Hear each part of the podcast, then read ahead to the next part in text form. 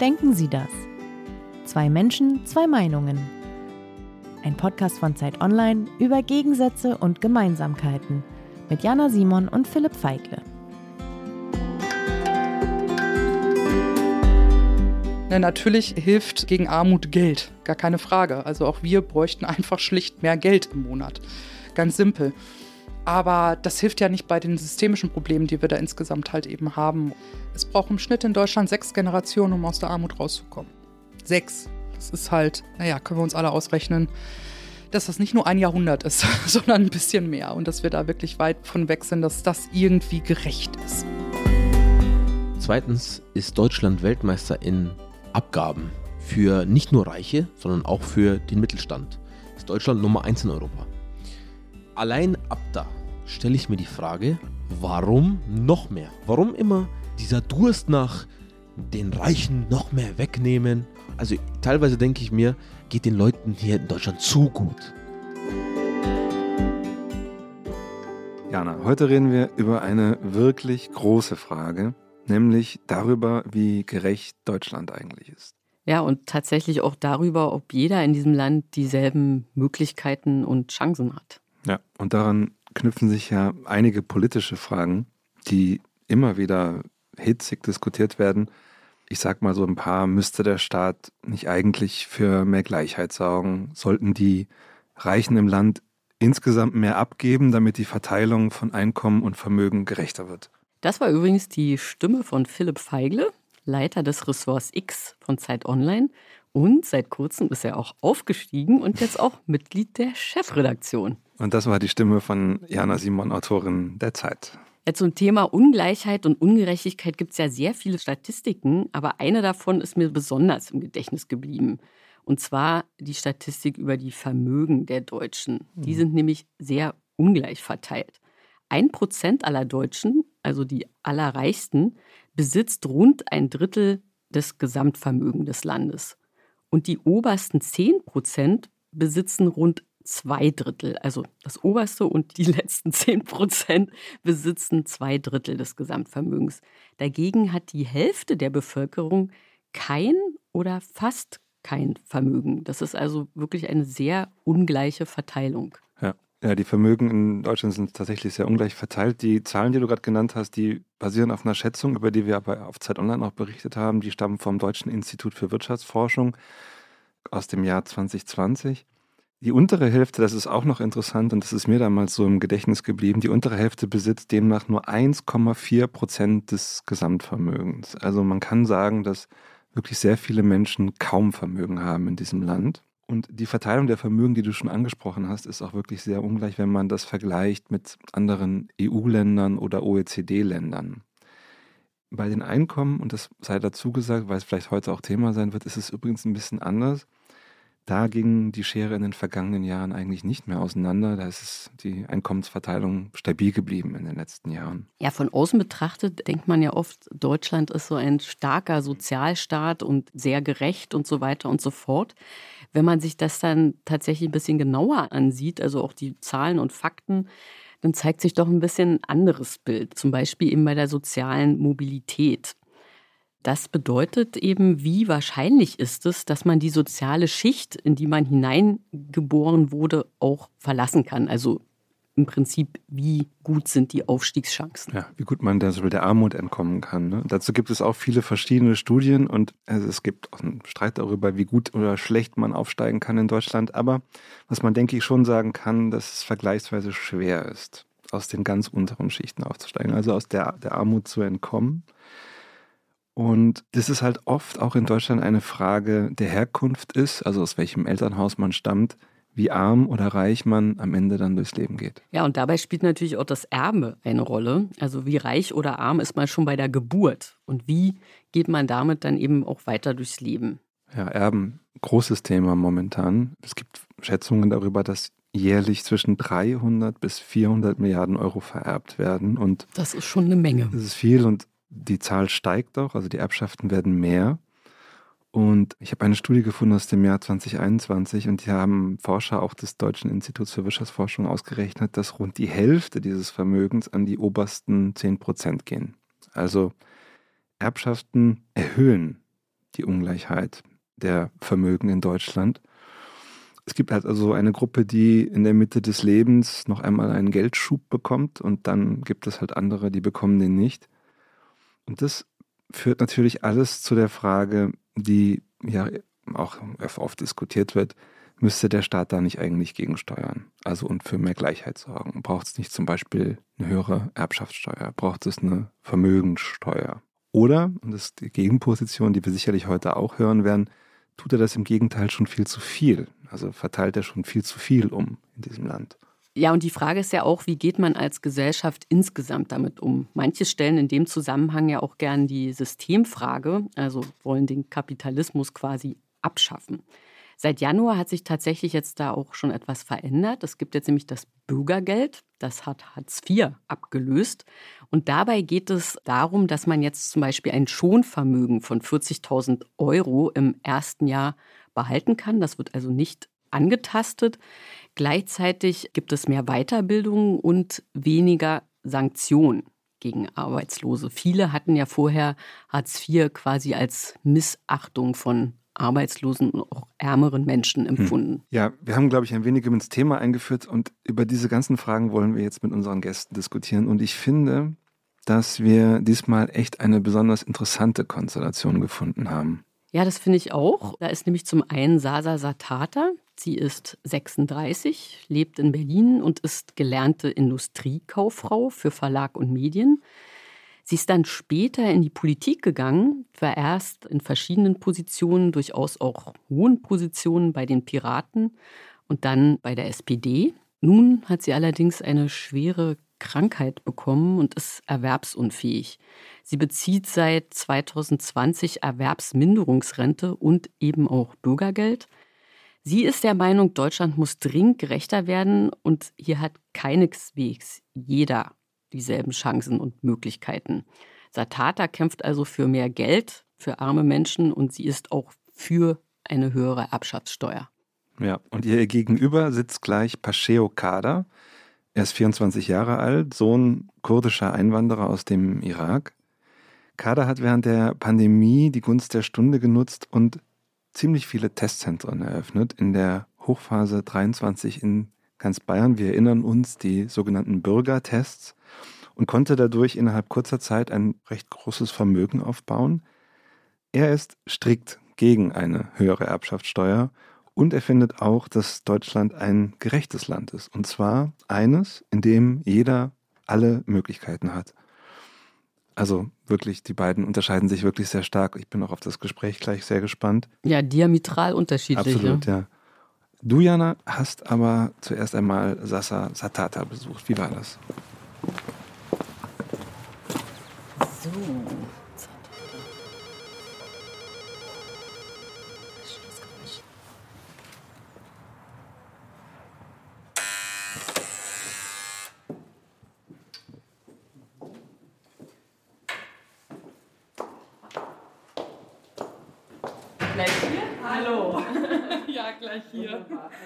Also Sasa Satata wohnt in Berlin-Marienfelde. Das ist also eher so am Rand der Stadt in einem Mehrfamilienhaus, ganz unten in der ersten Etage.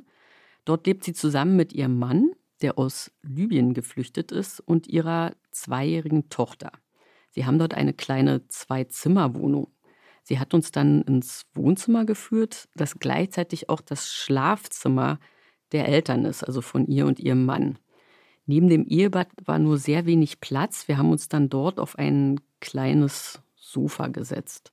Sasa Satata ist in Münster geboren und aufgewachsen und hat dann in einer Kleinstadt in der Nähe von Münster gewohnt. Sie stammt aus einer Familie, der es finanziell gar nicht gut ging, was auch für ihr weiteres Leben eine große Rolle spielen wird. Also ich bin in Münster, Nordrhein-Westfalen aufgewachsen, zumindest ein Großteil äh, meiner Kindheit. In der Jugend ging es dann in eine Kleinstadt bei Münster, Lüdinghausen.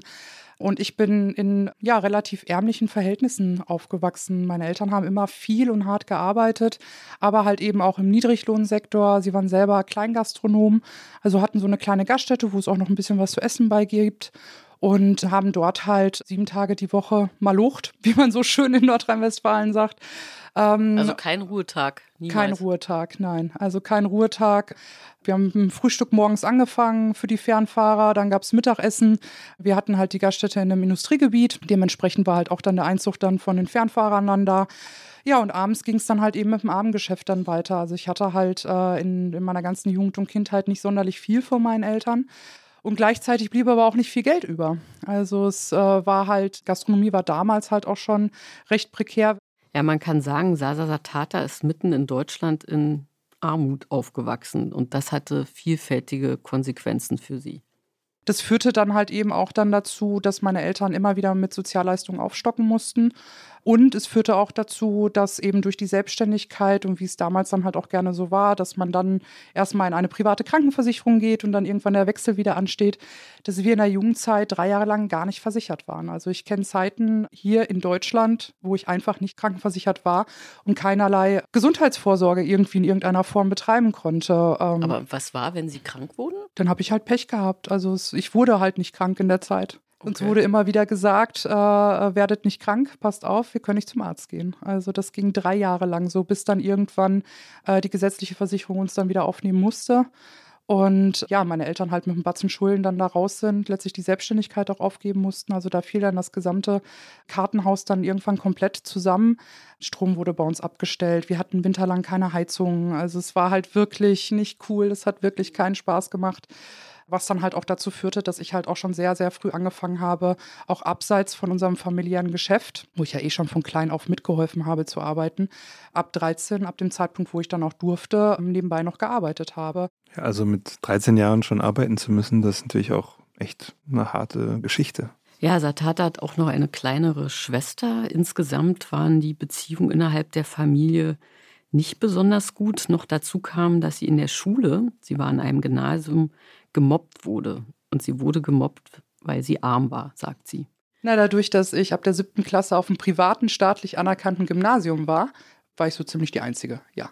Was auch zu Mobbing in der Schule massiv führte, weil ich mir halt nicht die Sachen leisten konnte, wie sie sich andere leisten konnten, weil ich nicht auf jede Klassenfahrt mitfahren konnte, weil ich nicht mit dem Lateinlehrer auf die Skifreizeit fahren konnte oder nach Rom, weil meine Eltern nicht Teil des Fördervereins waren. Das äh, führte zu massivem Mobbing, nicht nur seitens der Schüler, sondern auch seitens der LehrerInnen. Beziehungsweise da muss ich eigentlich gar nicht gendern, es waren Lehrer, nicht die Lehrerinnen. Also ich habe einen Satz immer lebhaft im Ohr, wenn ich an meine Schulzeit denke, von meinem Lateinlehrer und auch meinem damaligen Klassenlehrer. Wer nichts wird, wird, wird. Und äh, diesen Spruch habe ich mehrfach vor versammelter Mannschaft zu hören bekommen. Ja, also was ich bei ihrer Geschichte so erstaunlich fand, ist, dass sie offenbar als Kind und auch als Jugendliche nie irgendwelche Hilfe von außen bekommen hat. Man muss dazu sagen, dass ihre Eltern nach außen aber auch den Schein gewahrt haben. Also sie haben ihre Armut immer verborgen. Also ich wusste als Kind schon, was ein Pfandhaus ist. Ich kannte als Kind schon den Gerichtsvollzieher, persönlich. Der kam öfters vorbei und öfters wurde dann halt auch einmal einfach die Klingel ignoriert und gar nicht aufgemacht. Da durfte ich dann einmal rausspieken, so wer steht da. Und dann wussten wir, wer das war. Und dann wurde die Tür nicht aufgemacht. Wir waren regelmäßig, gerade zu so Zeiten wie Weihnachten oder sonst was, im Pfandhaus. Also im Parkplatz wusste ich auch ganz genau, was da jetzt gerade Phase ist. Dass mal wieder Schmuck weggebracht wird, um halt irgendwie den Rest des Monats zu überstehen. Und das wollte ich nicht. Das wollte ich nicht für mich und mein Leben. Also das klingt ja wirklich so, als habe diese Kindheit in Armut sie sehr geprägt. Ja, und gerade deshalb hat sie eben für sich ganz klar beschlossen, dass sie so ein Leben nicht haben will. Mhm. Sie musste dann das Gymnasium verlassen. Das hat nicht geklappt mit dem Abschluss, weil sie sagt eben auch aus dem Grund, weil sie arm war, gemobbt wurde, sich zum Teil die Bücher nicht leisten konnte und so weiter. Sie hat dann aber Wirtschaftsabitur gemacht und hat bei Bertelsmann in Gütersloh eine Ausbildung zur Industriekauffrau gemacht. Ihr größter Wunsch war es aber zu studieren. Ich hatte mir eigentlich fest äh, vorgenommen, dass ich unter 30 einen Doktortitel da stehen habe. Das okay. war mein Ziel. Hat nicht funktioniert, aber es war mein Ziel. Also der Traum vom Studium ist dann leider doch zerplatzt. Und warum hat das nicht funktioniert? Zunächst einmal habe ich ja dann äh, die Ausbildung gemacht und habe dann auch ein Studium der Wirtschaft angefangen. Das war auch der Plan, deswegen wollte ich auch so schnell wie möglich mit der Ausbildung fertig werden. Ich fiel damals noch in die Zeiten der Studiengebühren und meine Eltern sind dann für kurze Zeit, das ist auch eine wilde Geschichte, nach Spanien ausgewandert. Äh, meine minderjährige Schwester hat dann bei mir gelebt, die ist dann minderjährig schwanger geworden. Ja, und dann war ich halt immer mehr am Arbeiten und immer mehr am Arbeiten, weil das Ganze ja finanziert werden musste und es halt keinerlei finanzielle Unterstützung gab. Also ganz im Gegenteil, meine Eltern haben halt das Kindergeld auch noch einbehalten. Na, also haben sie uns nicht ausbezahlt. Da hätte ich halt auch maximal gegen klagen können. Aber gut, wer macht das schon? Halt seine Eltern verklagen, ist halt auch ne, nicht unbedingt ein Schritt, den man so gerne tut. Und ja, das führte dann halt letztlich dazu, dass ich dann Ende des vierten Semesters, zum Beginn des fünften Semesters die Studiengebühr nicht mehr zahlen konnte und damit die Zwangsexmatrikulation bekommen habe. Also es klingt ja so, als sei sie irgendwie an den Umständen gescheitert oder vielleicht kann man auch sagen, an dem System, das sie umgeben hat. Ja, das kann man so sagen und auch vielleicht auch wirklich auch Schicksalsschläge. Also sie konnte dann die 500 Euro Studiengebühren schlicht nicht mehr zahlen. Das hat sie als große Ungerechtigkeit empfunden, dass jemand wie sie, die sich eben immer extrem angestrengt hat und wirklich kämpft für alles, dass es ihr nicht möglich ist, weiter zu studieren. Und auch aus Wut heraus hat sie dann angefangen, sich politisch zu engagieren, um eben genau diese Ungerechtigkeiten zu bekämpfen und zu verändern. Zunächst war sie bei den Piraten. Ah, warum denn bei den Piraten? Hey, ja, die sprechen mir aus der Seele. Ne, das ist halt eben die sozialliberale Partei, die halt insgesamt für mich in dem ganzen Parteiengerüst gefehlt hat, weil die SPD war für mich nicht wirklich sozial. Mit der Linken, ja, da konnte ich halt auch nur bedingt irgendwie was anfangen. Also vieles fand ich gut und richtig, aber also sie fühlten sich nicht ernstzunehmend an so, zu der Zeit für mich. Ja, und die anderen Parteien kamen eh nicht für mich in Frage. Also die Grünen waren, die sind halt in Münster alles andere als wirklich links gewesen. Ne, die waren schon immer da eher so, ja, die wohlhabenderen Ökos, sagen wir mal so. Und ähm, ja, dann bin ich halt eben über einen Arbeitskollegen damals auf die Piratenpartei gestoßen und dort war ich dann Ende 2011, also als der Hype gerade im Prinzip da war, dann auch da. Ja, also in der Piratenpartei ist sie dann auch relativ schnell aufgestiegen, hat verschiedene Posten übernommen und ist, sie ist dann auch wirklich hauptberuflich in die Politik eingestiegen. Deshalb ist sie 2015 auch nach Berlin gezogen, weil sie dachte, also Berlin ist ja die Hauptstadt der Politik und dort sind ihre Chancen eben auch noch größer. Aber im selben Jahr traf sie dann ein, ja, muss man sagen, weiterer schwerer Schicksalsschlag. Sie wurde nämlich krank. Also 2015 bin ich mit einem schweren Bandscheibenvorfall ins Krankenhaus gekommen der dann dementsprechend auch behandelt wurde. Wirklich gut ging es mir dann aber trotzdem nicht. Ich war das erste Mal dann auch in der Reha da habe ich erst wesentlich später dann meine Diagnose bekommen. Also mir ging es dann eine Zeit lang auch ganz gut habe fast 70 Kilo abgenommen. Ich habe über 170 Kilo gewogen, was halt auch dazu führte damals, dass äh, ich ganz oft von Ärzten weggeschickt wurde. So nehmen sie erstmal ab und dann kommen sie wieder. So nach dem Motto. Und dann hatte ich allerdings 2018 dann den nächsten schweren Schub. Äh, meine Diagnose ist eine Spondyloarthritis, besser bekannt eigentlich auch unter dem Namen Morbus Bechterew. Und äh, mittlerweile hat sich in den letzten Jahren noch eine Psoriasis-Arthritis dazu gesellt. Das sind beides Erkrankungen des rheumatischen Formkreises, also anders wie viele denken, Rheuma ist nicht gleich Rheuma, da gibt es ganz viele unterschiedliche Erkrankungen. Ich habe da auch noch einer der selteneren erwischt und mein Krankheitsverlauf ist auch sehr aggressiv und außergewöhnlich schwer für eine Frau. Wir haben es äh, bis heute auch noch nicht geschafft, das wirklich in den Griff zu kriegen. Ich habe schon diverse Medikamente durch, bin alle sechs Monate stationär im Krankenhaus, bekomme dort dann sieben Stunden am Tag Infusionen und bin jetzt mittlerweile eben seit fast, also jetzt seit zweieinhalb Jahren dadurch auch berentet. Ja, das klingt tatsächlich nach einem schweren Schicksalsschlag und nach einer Frau, die sich ja schon sehr angestrengt hat, ihren Verhältnissen zu entfliehen, sich das sehr vorgenommen hat und dabei jetzt wirklich sehr viel Pech hatte. Ja, das muss man einfach so sagen und es wird leider auch nicht so richtig viel besser. Habe 2019 meine Diagnose ja in der Rheumaklinik bekommen und wusste dann auch, okay, ich bin halt wirklich unheilbar krank. Ich werde auch nicht mehr gesund. Ja, das heißt also, Sasa Satata kann nicht mehr arbeiten und muss heute Sozialleistungen beziehen. Das heißt, sie bekommt 820 Euro Erwerbsminderungsrente, für ihre zweijährige Tochter 250 Euro Kindergeld und dann nochmal knapp 800 Euro Bürgergeld. Dazu kommen noch 316 Euro Pflegegeld. Insgesamt sind das für die gesamte Familie, also drei Menschen, 2184 Euro und 93 Cent im Monat. Ihr Mann, den sie zwischenzeitlich kennengelernt hat, ist 2014 aus Libyen geflüchtet. Die beiden haben inzwischen geheiratet und momentan besucht er einen Deutsch-Integrationskurs. Das heißt also, er kann auch noch nicht arbeiten. Vollzeit wird er aber vermutlich nie arbeiten können, weil er nämlich seine Frau pflegen muss, deren Knochen sich immer mehr versteifen und die an manchen Tagen kaum aufstehen kann. Man muss dazu sagen, ihre politische Karriere zerschlug sich auch. Satata ist dann bei den Piraten ausgestiegen, weil die Partei, wie wir alle wissen, sich auch immer mehr zerlegt hat. Und sie ist dann 2016 in die SPD eingetreten, obwohl sie das vorher gar nicht wollte, weil sie die Agenda 2010 der SPD sehr übel genommen hat. Aber jetzt 2016 hat sie dann doch gedacht, ja, das ist jetzt vielleicht die Hoffnung, da kann ich mehr erreichen in dieser Partei. Mein Ziel war, Bundestagsabgeordnete selber Gesetze schreiben. Ich habe halt wirklich eine To-Do-Liste für den Bundestag gehabt. Ja, sie wollte dann bei den letzten Bundestagswahlen als Direktkandidatin in Berlin Marzahn-Hellersdorf für die SPD antreten. Ah ja, interessant. Mhm. Und da wurde sie aber von ihrem Kreisverband dann nicht gewählt. Also sie ist da nicht aufgestellt worden. Und sie glaubt, dass dies auch mit ihrer Geschichte und mit ihrer sozialen Herkunft zu tun hat, weil arme Menschen als schwach wahrgenommen würden. Und schwache Menschen wähle man eben nicht. Hm. Also ich finde, ich habe dir jetzt ja zugehört und ihre Geschichte gehört, das klingt ja schon so, dass das auch ihr Weltbild ist. Also demnach werden in Deutschland die Armen und Schwachen also ja fast schon systematisch bestraft. Man lässt sie nicht nach oben kommen. Was würde sie denn genau machen, um das zu ändern? Das ist ein ganzes Potpourri an Maßnahmen. Also man, ähm, es wäre nicht seriös zu sagen, so ja, wir müssen einfach mehr Geld reinschmeißen und die Leute brauchen mehr Geld und dann ist das Thema erledigt. Ne, natürlich hilft gegen Armut Geld, gar keine Frage. Also auch wir bräuchten einfach schlicht mehr Geld im Monat. Ganz simpel. Aber das hilft ja nicht bei den systemischen Problemen, die wir da insgesamt halt eben haben. Es braucht im Schnitt in Deutschland sechs Generationen, um aus der Armut rauszukommen. Sechs. Das ist halt, naja, können wir uns alle ausrechnen dass das nicht nur ein Jahrhundert ist, sondern ein bisschen mehr und dass wir da wirklich weit von weg sind, dass das irgendwie gerecht ist. Und ja, es ist genau das ist der Punkt.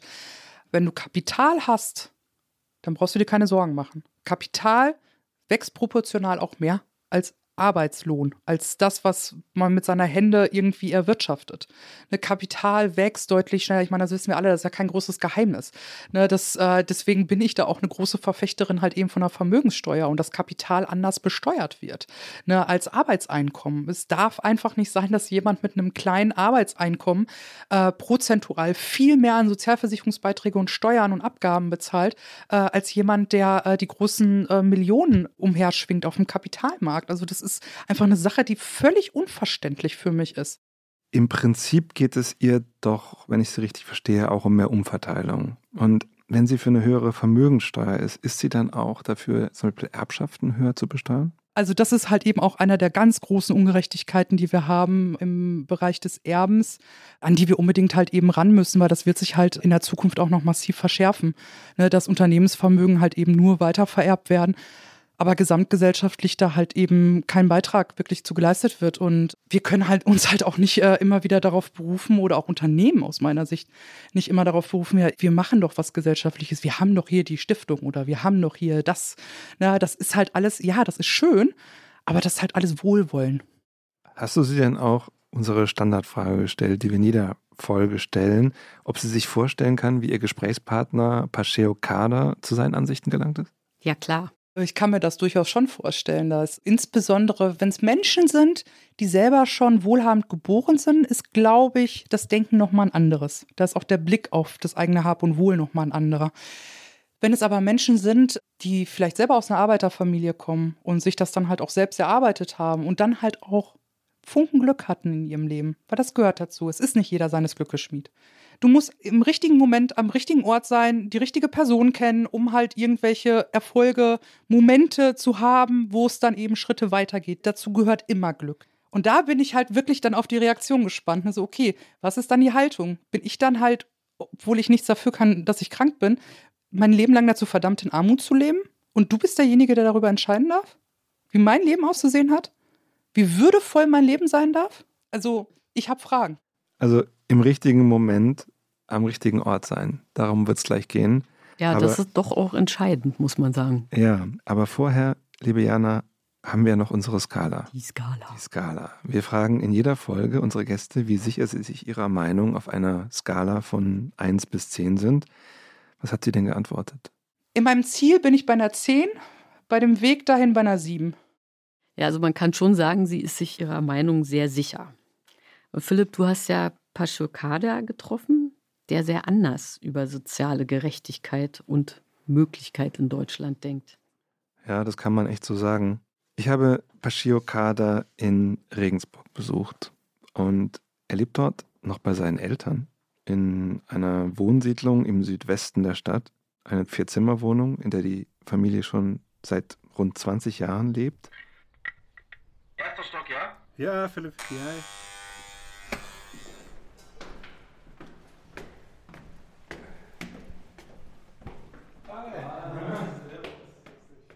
Er hat uns in das Wohnzimmer geführt und was mir als erstes auffiel, war, dass an der Wand in diesem Wohnzimmer ein Porträt von ihm hing, das die Eltern offenbar aufgehängt hatten. Er hat uns dann schwarzen Tee gekocht und wir haben auf dem Sofa Platz genommen und er hat mir zuerst einmal die Geschichte seiner Eltern erzählt, die vor fast drei Jahrzehnten aus dem Irak nach Deutschland geflohen sind. Also 94 hat sich mein Vater entschlossen, ähm, aus dem Irak zu flüchten. Und zu dem Zeitpunkt war meine ältere Schwester schon auf der Welt quasi. Sie war zu dem Zeitpunkt zwei Jahre alt. Sie ist 92 geboren und äh, mein Vater hat sich dann aufgrund des Krieges und der schwierigen Lage dort auch einfach entschlossen, mit der Familie wegzugehen. Und ja, er hat dann mit zwei Cousins von sich hat er den schweren Weg genommen, nach Deutschland zu gehen. Also sein Traum, sein Ziel war es, nach Deutschland zu kommen. Ja, die Familie stammt aus Kirkuk im Norden des Irak. Der Vater flieht vor der Verfolgung der Kurden durch den Diktator Saddam Hussein. Zuerst über die Türkei nach Deutschland, erst mit Verwandten, wie er es gerade erzählt hat, ohne die Familie. Und er fängt dann bei BMW an, am Band zu arbeiten in Dingolfingen, im Werk Dingolfing, in der Montage. Und zwei Jahre später holt er die Familie nach, also seine Frau und seine Tochter. Die Familie ist immer in Regensburg gewesen, dann in Deutschland. Und dort wird auch Pacheo Kada 1998 geboren, als letztlich zweites von drei Kindern. Und er sagt selbst, er sei also ein wirklich ein waschechter Regensburger. Unsere Kultur ist sehr familiär, würde ich sagen. Wir haben alle hier gewohnt, genau. Äh, wir haben auch alle zusammen gewohnt und haben die Zeit miteinander immer, es hat sehr viel Spaß gemacht, wenn ich so daran zurückblinke. Und ich habe eigentlich ein sehr, sehr schönes, schöne Kindheit genossen. Viel Spaß gehabt, äh, typisch junge Fußball gespielt im Verein und mit den Eltern halt äh, auch ein gutes Verhältnis gehabt, mit meinen Geschwistern ein sehr gutes Verhältnis gehabt. Ja, na, du hörst es schon, die Familie, darüber werden wir, glaube ich, jetzt noch viel reden, die war für ihn von Anfang an sehr wichtig. Ja, man muss auch sagen, es klingt ganz anders als bei Sasa Satata, deren Familie sie ja eigentlich nie richtig unterstützt hat. Und Pashiokada erzählt hier von einer ja sehr offensichtlich sehr warmherzigen Familie. Stimmt, ja. Der Vater hört dann auf bei BMW nach ein paar Jahren, was zwar ein gut bezahlter Job war, wie er mir erzählt hat, aber auch auf die Knochen ging. Und er beginnt, also der Vater beginnt sich selbstständig zu machen und eine Schneiderei zu eröffnen. Im Irak hatte er vor der Flucht auch schon eine Schneiderei gehabt und jetzt eröffnet er also auch in Regensburg eine. Pascheos Mutter ist auch Schneiderin und die arbeitet dort mit. Und ähnlich wie Sasa Satata macht auch Pasheo Kada die Erfahrung, dass in dieser Zeit das Geld knapp ist. Also ich sag's so, ich kann mich immer erinnern, als ich mit meiner Mutter einkaufen war, oder sie ist halt ins Einkaufszentrum gegangen und ich habe sie begleitet und da war bei vieles, habe ich immer den Satz gehört, zu teuer, zu teuer, zu teuer, zu teuer. Nein, nein, nein. Aber Armut würde ich das jetzt nicht nennen. Ich sage, also Armut ist so ein sensibler Begriff, würde ich, würde ich behaupten. Armut ist ja, ich habe, wir sind schon ab und zu auch in den Urlaub gefahren, aber es musste halt immer, die Kasse musste immer im Blick bleiben. Also ich ne, von der Familienkasse rede ich jetzt. Da wurde schon kalkuliert, ne? Also der Vater versucht als Unternehmer in Deutschland Fuß zu fassen und Pacheo Kada ist immer dabei. Mein Vater hat dann viele selbstständige Jobs gemacht. Also er hatte immer diese Schneiderei und hat nebenher noch ein anderes Gewerbe immer wieder geführt. Und mein Vater war unter anderem, jetzt werden wir gleich zur Polsterei kommen, aber mein Vater war auch Autohändler neben der Schneiderei. und hatte einen großen Autoplatz auch. Mein Vater hatte auch ein italienisches Restaurant. Und warum konnte er das immer nebenher auch noch machen? Weil es im Teamwork mit meiner Mutter war. Also die haben dann zu zweit halt angepackt. Ja, du hörst, Jana, der Vater war also sehr erfindungsreich. Also er hat wirklich alles versucht, muss man sagen. Hat viel gemacht, hat viele Betriebe eröffnet. Er war übrigens auch während der Flüchtlingsbewegung 2015 Dolmetscher, weil er Arabisch und Kurdisch spricht. Und das war natürlich sehr hilfreich zu der Zeit. Und Pacheo Kada erzählt, dass er schon früh mitgeholfen hat. Und auch mal bei einem schönen Wetter, wenn die Freunde im Schwimmbad waren, dass ich quasi samstags meinem Vater bei der Arbeit helfen musste. Es ist in dieser Sekunde hart, aber im Nachhinein, jetzt wo ich, jetzt wo ich, wenn ich zurückblicke, merke ich, verstehe ich auch warum und dass es sehr gut war für mich. Und ähm, diese ganzen Sachen haben mich zu dem Entschluss gebracht, dass ich quasi all meine Kraft gebe und äh, wirklich versuche, überdurchschnittlich was zu erreichen hier in Deutschland, weil man ja eben die Chance hat, hier zu sein. Und äh, hier in Deutschland ist alles möglich. Ja, da klingt er ja wirklich sehr hoffnungsfroh. Mhm. Und ähm, wenn er sagt, dass eben in Deutschland alles möglich ist, dann war er bestimmt auch schon immer sehr strebsam und ein sehr guter Schüler, oder? Das könnte man denken, ja. Aber das war nicht so. Er war zuerst eher schlecht in der Schule. Und er sagt, das hatte auch mit seinen Sprachkenntnissen zu tun. Also ich war bis, äh, im Deutschförderkurs und hatte halt da große Probleme, Grammatikprobleme, das merke ich teilweise bis heute noch, dass ich in der Grammatik, die kurdische Grammatik ist eine andere wie die deutsche und das vermischt sich dann, weil ich war ja selber auf der Hauptschule und dann habe ich quasi da den Sprung in die Realschule geschafft, das ist dann eine, äh, die Mittelstufe zwischen Hauptschule und Gymnasium und habe dann meine mittlere Reife gemacht und ähm, da wusste ich halt nicht, was ich weitermachen soll. Ja. Also ich äh, habe mir dann gedacht, ich mache weiter Schule und äh, mache dann mein Abitur. Aber es war dann nichts so für mich. Also ich hatte dann auch äh, irgendwie keine Impulse dafür, irgendwie noch zu lernen und weiter Schule zu machen. Es hat einfach keinen Spaß gemacht, da sich die ganze Zeit hinzusetzen und zu lernen. Ja, dann bin ich auch rausgeflogen aus der Schule. Meine Noten waren einfach zu schlecht. Dann war ich auch erstmal, für ein halbes Jahr war ich auch erstmal arbeitslos, weil ich bin ja mitten im Schuljahr rausgeflogen und ich hatte ja keine Ausbildung in der Tasche oder so, als Backup. Eigentlich klingt es ja so, als ob seine Eltern sehr großen Wert auf die Bildung ihrer Kinder gelegt haben. Und was haben die denn dazu gesagt, dass der jetzt rausgeflogen ist aus der Schule? Na, er hat es ihnen erstmal verschwiegen und es erst später zugegeben, wie er mir erzählt hat. Und man kann sich denken, dass die Eltern nicht gerade begeistert waren. Er ist also jetzt 17 Jahre alt und er muss zum Jobcenter, weil er Hilfe beantragen will. Und diese Erfahrung hat offenbar etwas in ihm ausgelöst. Dann war ich da öfters bei den Ämtern da unterwegs ähm, und ganz ehrlich, es hat mir überhaupt nicht gefallen. Diese, diese, wenn man da in dieses Jobcenter reingeht, da ist so eine negative Aura einfach unterwegs. Also, und ich habe mir dann auch Gedanken gemacht, ich, ich bin hier geboren, von Anfang an, ähm, ich, ich bin hier geboren, ich äh, habe alles, mir geht's super, ich bin gesund und ich bin jetzt hier beim Jobcenter. Ja? Also, und ich habe jung, ich habe Power und da habe ich mir schon ein bisschen auch Scham gehabt, dass ich jetzt zum Jobcenter gehen muss mit 18. Das war nicht so der Plan. Also teilen unsere beiden Gäste ja die Erfahrung, was geschieht, wenn man Sozialleistungen beantragen muss. Wenn auch aus sehr unterschiedlichen Gründen. Ja, und auch in unterschiedlichen Lebensphasen.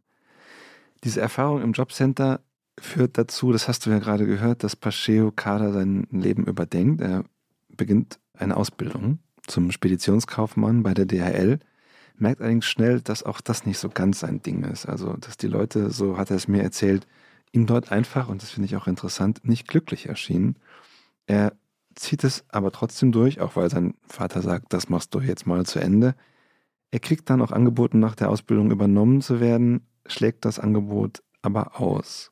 Und der Vater, der ein wirklicher Unternehmer ist, und der Sohn denken schon während seiner Ausbildung darüber nach, was er danach machen könnte.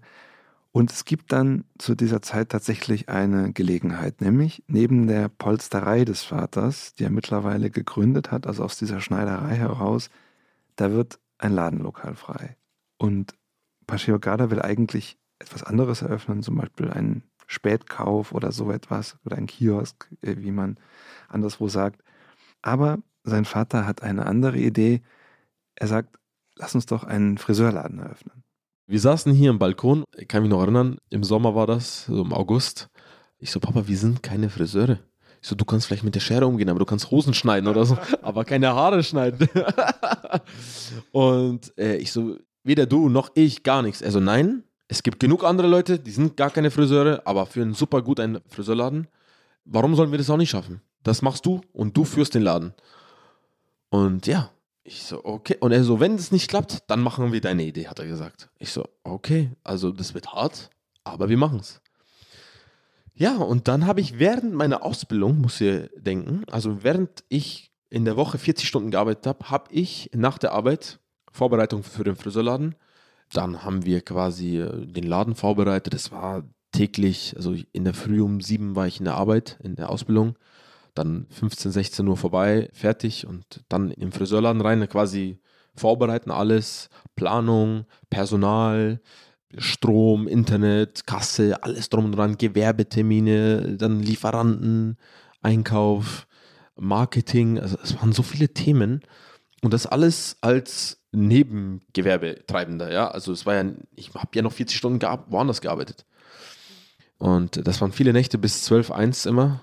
Und man hat das mir auch in der Ausbildung angesehen und haben auch gefragt, was da los ist, aber ich habe ich habe einfach weitergemacht, mir war das egal.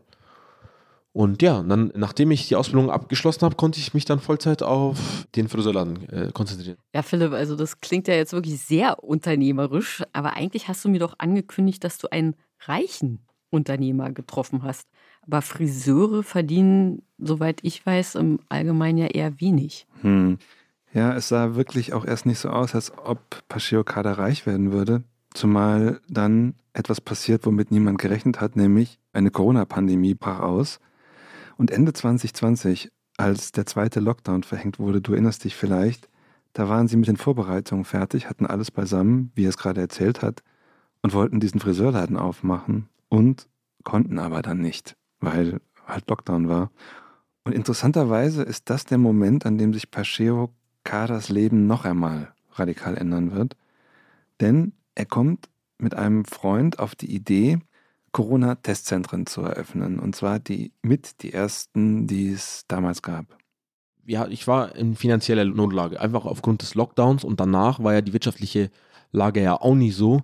Miete konnte ich nicht bezahlen, Mitarbeiterlöhne konnte ich nicht bezahlen. Also ich war schon hart belastet auch und es war auch ein psychischer Stress. Und ich wusste nicht, was ich machen soll. Und aus dieser Notlage heraus habe ich mir überlegt, okay, ich muss was anderes jetzt machen. Dann habe ich es halt auf dem Kaffee mit meinem Kumpel, habe ich das halt so angesprochen ich so, hey, ich habe gehört, Testzentrum ist echt ein gut, also dass man da auch gut verdient, ne? Also ja, das habe ich auch schon mitbekommen von einem guten Freund aus Berlin. Ein sehr guter Freund, der ist im Endeffekt auch der Hauptgrund, warum wir es dann gemacht haben. Und der hat welche schon geführt gehabt in Berlin und hat uns gesagt, ey Jungs, macht's das. Also wirklich. Und äh, aus dieser Situation heraus, was mich auch dann geführt hat, nach was Neuem zu suchen, habe ich dann, haben wir quasi dann in dieser gleichen Woche hatten wir die Idee und haben das erste Testzentrum in der Woche noch eröffnet. Wie macht man innerhalb von einer Woche so ein Testzentrum auf? Ja, wie macht man in einer Woche ein Testzentrum auf? Man informiert sich ganz schnell. Wir sind in dieser Sekunde losgefahren an, im Café. Haben wir gesagt, okay, jetzt fahren wir los und suchen nach Orte. Also wir sind direkt, okay, du machst das, ich mach das, haben uns die Aufgaben verteilt zu zweit. Also es war eine Blitzgedanke. Okay, wir machen jetzt zusammen eine Firma, war das jetzt einfach. Also im Prinzip hat Corona ihn reich gemacht. Ja, das kann man so sehen. Pacheo Kada merkt also zu dieser Zeit, dass da ein großes Geschäft möglich ist, du hast es gehört, und macht erst eines und dann immer mehr Testzentren auf in ganz Bayern, also auch in Nürnberg, Dingolfing und so weiter. Und in der Spitze betreibt er 23 Testzentren gleichzeitig. Die Firma arbeitet übrigens auch für Krankenhäuser, für Firmen. Du erinnerst dich vielleicht, es gab einen riesiges, riesigen Bedarf nach diesen Tests und danach, dass man sich testen lässt stellt auch immer mehr Leute ein. In einem Monat, sagt er mir erzählt, hat er 50 Leute eingestellt, also in einem dieser Hochphasen.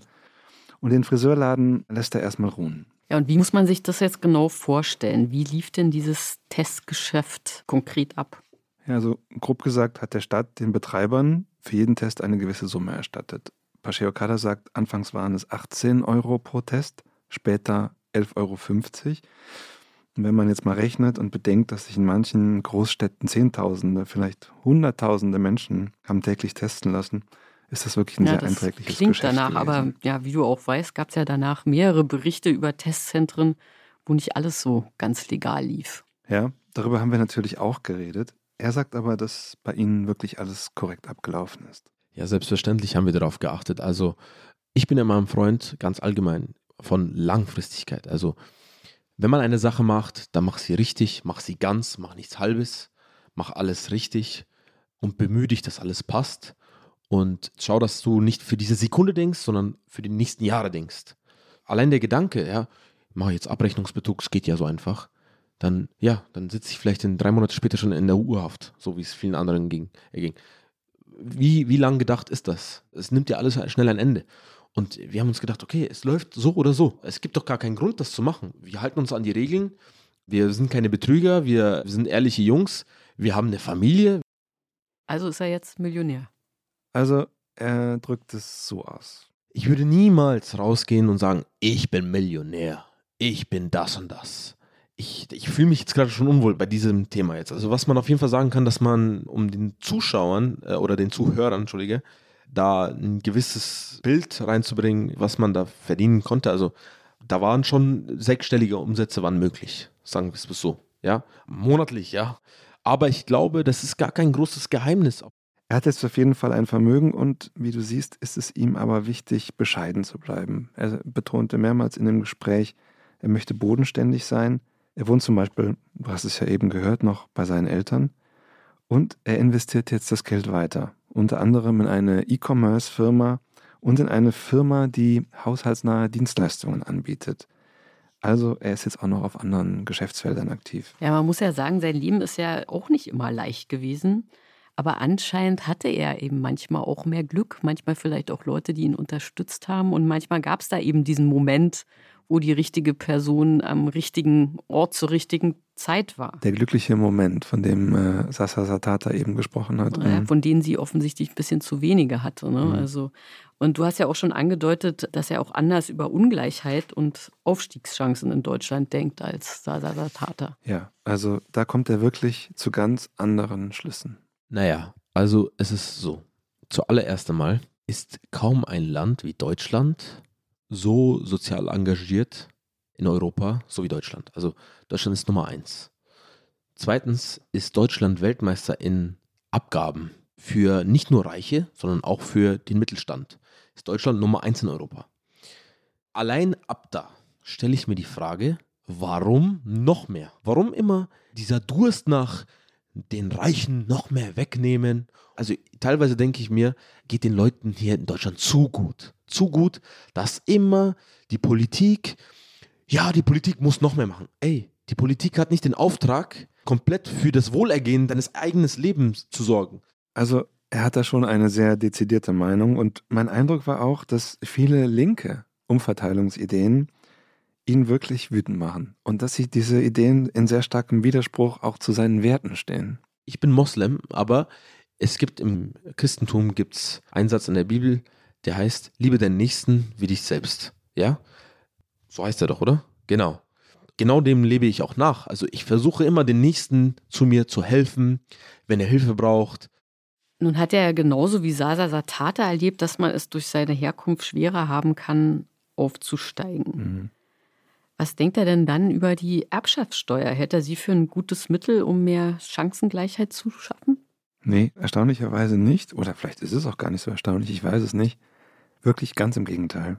Ich hatte auch damals bei mir in der Klasse, äh, in der Grundschule, allein wie die, äh, vielleicht ganz oberflächlich gesagt, wie die deutschen Kiddies von ihren Anwaltseltern und äh, von ihren Eltern, die Ärzte sind, äh, zur Schule gefahren wurden mit einem dicken Auto.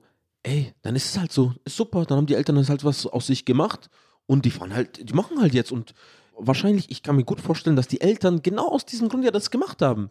Die denken sich, ja, meine Kinder sollen es mal nicht so schwer haben wie ich.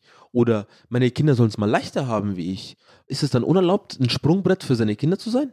In Sachen Karriere? Ist es das? Ist es das? Also, das ist mal eine Frage, die man sich wirklich stellen muss. Haben nicht Eltern wirklich auch den Auftrag, seine Kinder zu fördern? So, aber wenn es zu viel gefördert ist, ist es dann wieder schlecht. Also die Erbschaftssteuer sieht er kritisch und das scheint mir auch damit zu tun haben, wie er auf die Rolle der Familie blickt. Das haben wir eben schon mal besprochen. Die ist einfach wichtig und die ist, wie er selber sagt, also eine Rolle ist es halt auf, seinen, Kindern ein besseres Leben zu ermöglichen. Wir stellen in diesem Podcast ja oft fest, wie die Biografien unserer Gäste die Meinung prägen. Und das ist bei ihm sicherlich auch so. Man muss, glaube ich, noch erzählen, dass er vor einiger Zeit in die CSU eingetreten ist und dass er auch Christian Lindner, also den FDP-Chef, ziemlich gut findet. Also er ist auch in einem anderen politischen Lager unterwegs als Sasa Satata. Ich habe ihn dann noch etwas gefragt, was mir während des Gesprächs auffiel, nämlich ob er glaubt, dass es einen Unterschied gibt zwischen Menschen wie ihm mit Migrationshintergrund und dem, was wir hier im Podcast auch manchmal die Bio-Deutschen nennen, wenn es um die Haltung zu solchen Gerechtigkeitsfragen geht. Und er hat geantwortet, dass er sich das auch schon gefragt hat. Ich habe natürlich auch, mein Geschäftspartner ist Deutsch und ich habe aber auch viele Freunde, die sind Ausländer oder Deutsche mit Migrationshintergrund. Also 90 Prozent sind selbstständig. Einer hat eine Pizzeria, einer hat einen Baumaschinenhandel, der eine ist selbstständig in der Finanzdienstleistungsbranche, der andere hat eine Finanzierungsgesellschaft, also, und ich bin hier in der Pflege tätig. Also, ich bin nur fast nur mit Selbstständigen unterwegs. Und dann habe ich mir das durch den Kopf gehen lassen, wieso sind wir vielleicht so? Also, vielleicht wir mit Migrationshintergrund oder Ausländer. Naja, es ist so, viele Ausländer, die sind hergekommen, das Thema hatten wir gerade eben auch mit meiner Mutter, die haben am Anfang hier gar nichts gehabt. Gar nichts. Man muss hier von Null anfangen, wirklich man hat sehr wenig Geld, ja, sehr wenig Geld und ein paar vielleicht, die könnten es dann so schaffen, dass der Familie einigermaßen okay, gut geht, aber die Kinder kriegen es mit, so wie ich auch von meiner Kindheit erzählt habe. Und da sitzt man halt dann nicht so auf der bequemen Couch und sagt, ja, Papa und Mama machen dann schon und alles ist super und ich kriege das Geld sowieso. Nein, wir müssen machen, damit wir unsere Eltern schnell entlasten. Wir müssen mehr schaffen, wir müssen wir wollen unseren Kindern noch mehr es besser gehen lassen, dass die niemals das Gefühl haben, okay, in der Familie gibt es leider zu wenig Geld. Also was man ja hier ganz deutlich hört, ist auch sein Bild von der Familie. Also er hat ein ganz anderes Bild, was Familie ist und wie eng da die Beziehungen auch zueinander sind und wie sehr man sich praktisch umeinander kümmert und sorgt. Also das scheint ja sehr wichtig zu sein. Ist er denn der Ansicht, dass Deutschland ein gerechtes Land ist? Ah, sehr gerecht, sehr gerecht, ja, auf jeden Fall. Also jetzt muss man wieder vergleichen. Also schau mal, im Vergleich zu den anderen Ländern, wo wurde ich aufgrund von bestimmten Kriterien, für die ich nichts kann, ungerecht behandelt? Jetzt kann man sagen, okay, vielleicht kann man ja auch mal auf die Migrationsschiene gehen. Rassismuserfahrungen. Rassismuserfahrungen. Hast du welche gemacht? Habe ich gemacht, ja. Von daher, ich denke, fast jeder Mensch mit Migration hat mal Erfahrungen damit gemacht. Aber welches Land ist so gastfreundlich wie Deutschland? Ich finde, Deutschland ist ein super Land. Also ich liebe Deutschland. Ich liebe Bayern. Ah, ich mag es hier. Was soll ich sagen? Ich fühle mich hier wohl.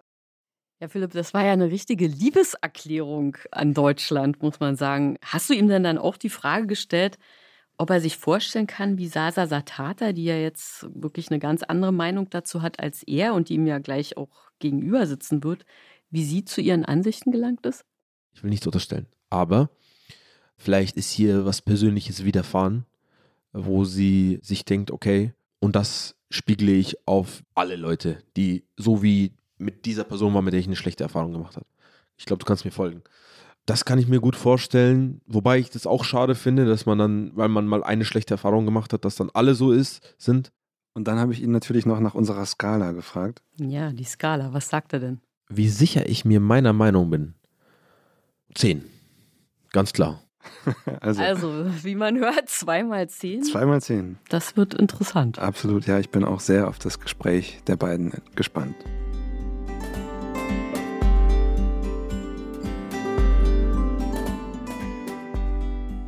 Ja, herzlich willkommen, Sasa Satata und Pasheo Kader hier im Studio in Berlin. Jana und ich halten uns jetzt ein wenig zurück, denn Sie beide sollen jetzt ja miteinander ins Gespräch kommen. Sie haben ja auch das Gespräch, das jeweilige Vorgespräch gelesen. Haben Sie zu Beginn eine Frage an den oder die jeweils anderen? Also ich würde Ihnen den Vortritt lassen. Können wir uns eigentlich duzen? Wir können uns sehr gerne duzen. Okay. Wenn du eine Frage hast, dann fang gerne. Ich lasse gerne dem Herrn den Vortritt. Zuallererst würde ich gerne sagen, dass es mich echt freut, hier mit dir in den Dialog zu treten, um da auch mal die Sicht aus einer anderen Perspektive zu sehen. Es geht ja eigentlich hier um das Thema Umverteilung und um soziale Ungerechtigkeit in Deutschland, scheinbar soziale Ungerechtigkeit in Deutschland. In dem Skript von dir habe ich gelesen, dass du, ich will jetzt nichts Falsches sagen, bitte besser mich aus, wenn ich was äh, Falsches erzähle, dass du 2013 bei den Bundestagswahlen dich für die Piraten aufstellen lassen hast für den Bundestag. Also du wolltest Bundestagsabgeordnete werden. Richtig, genau. Wenn du Bundestagsabgeordnete geworden wärst, ja, was ich dir auch gewünscht hätte, so, weißt du, was ein Bundestagsabgeordneter im Monat verdient? Ja, natürlich weiß ich So, das. ein Bundestagsabgeordneter verdient Pi mal Daumen über 10.000 Euro brutto im Monat. Findest du das sozial gerecht, wenn ein Bundestagsabgeordneter, der eigentlich gar keine Qualifikation braucht, dass der 10.000 verdient im Monat? Ob das jetzt du bist oder jemand anders. Ja, ich meine jetzt nicht nur mit der Qualifikation habe ich jetzt ja auch nicht dich gemeint, weil ich kann das nicht beurteilen. Aber grundsätzlich ist es auch möglich und es gibt Bundestagsabgeordnete, die, die gar keine Qualifikation haben. Findest du das gerecht, dass Menschen im Abgeordnetenhaus so viel verdienen und es dann aber wiederum Leute gibt, die nichts haben? Oder vielleicht die sich eine Ausbildung hart erarbeitet haben mit viel Schweiß, die dann viel weniger verdienen? Na, ich glaube, das muss man alles ein bisschen in eine Relation setzen. Und äh, da darf man nicht alleine jetzt nur die Politiker in Diäten sehen. Also wir leben in einer Demokratie und ich möchte vor allem, dass unsere Politikerinnen möglichst unabhängig agieren und handeln und wenig anfällig für Lobbyistinnen sind und eben da nicht abhängig von anderen finanziellen Wegen sind. Und wenn ich mir überlege, in welchen Millionenhöhen teilweise die Managerinnengehälter sind, dann halte ich es durchaus für angemessen, ne, dass ein Bundestagsabgeordneter Pi mal Daumen 10.000 Euro brutto bekommt. Dort muss man ja auch dann sehen, natürlich sind dort auch dementsprechend Abzüge da. Äh, es sind Mandatsträgerabgaben in den Parteien da. Also da bleibt dann am Ende dann auch keine 10.000 Euro über, sondern deutlich weniger. Und ich finde, für den Job, den alle Politikerinnen, ob ich mit denen einer Meinung bin oder nicht, das sei völlig dahingestellt. Ich meine, ich kenne das Geschäft und ich kenne auch diverse Bundestagsabgeordnete und ich weiß, dass da sieben Tage die Woche, zwölf, 14 Stunden Tage keine Seltenheit sind. Halte ich das Gehalt äh, oder die Diäten sind es ja für durchaus angemessen.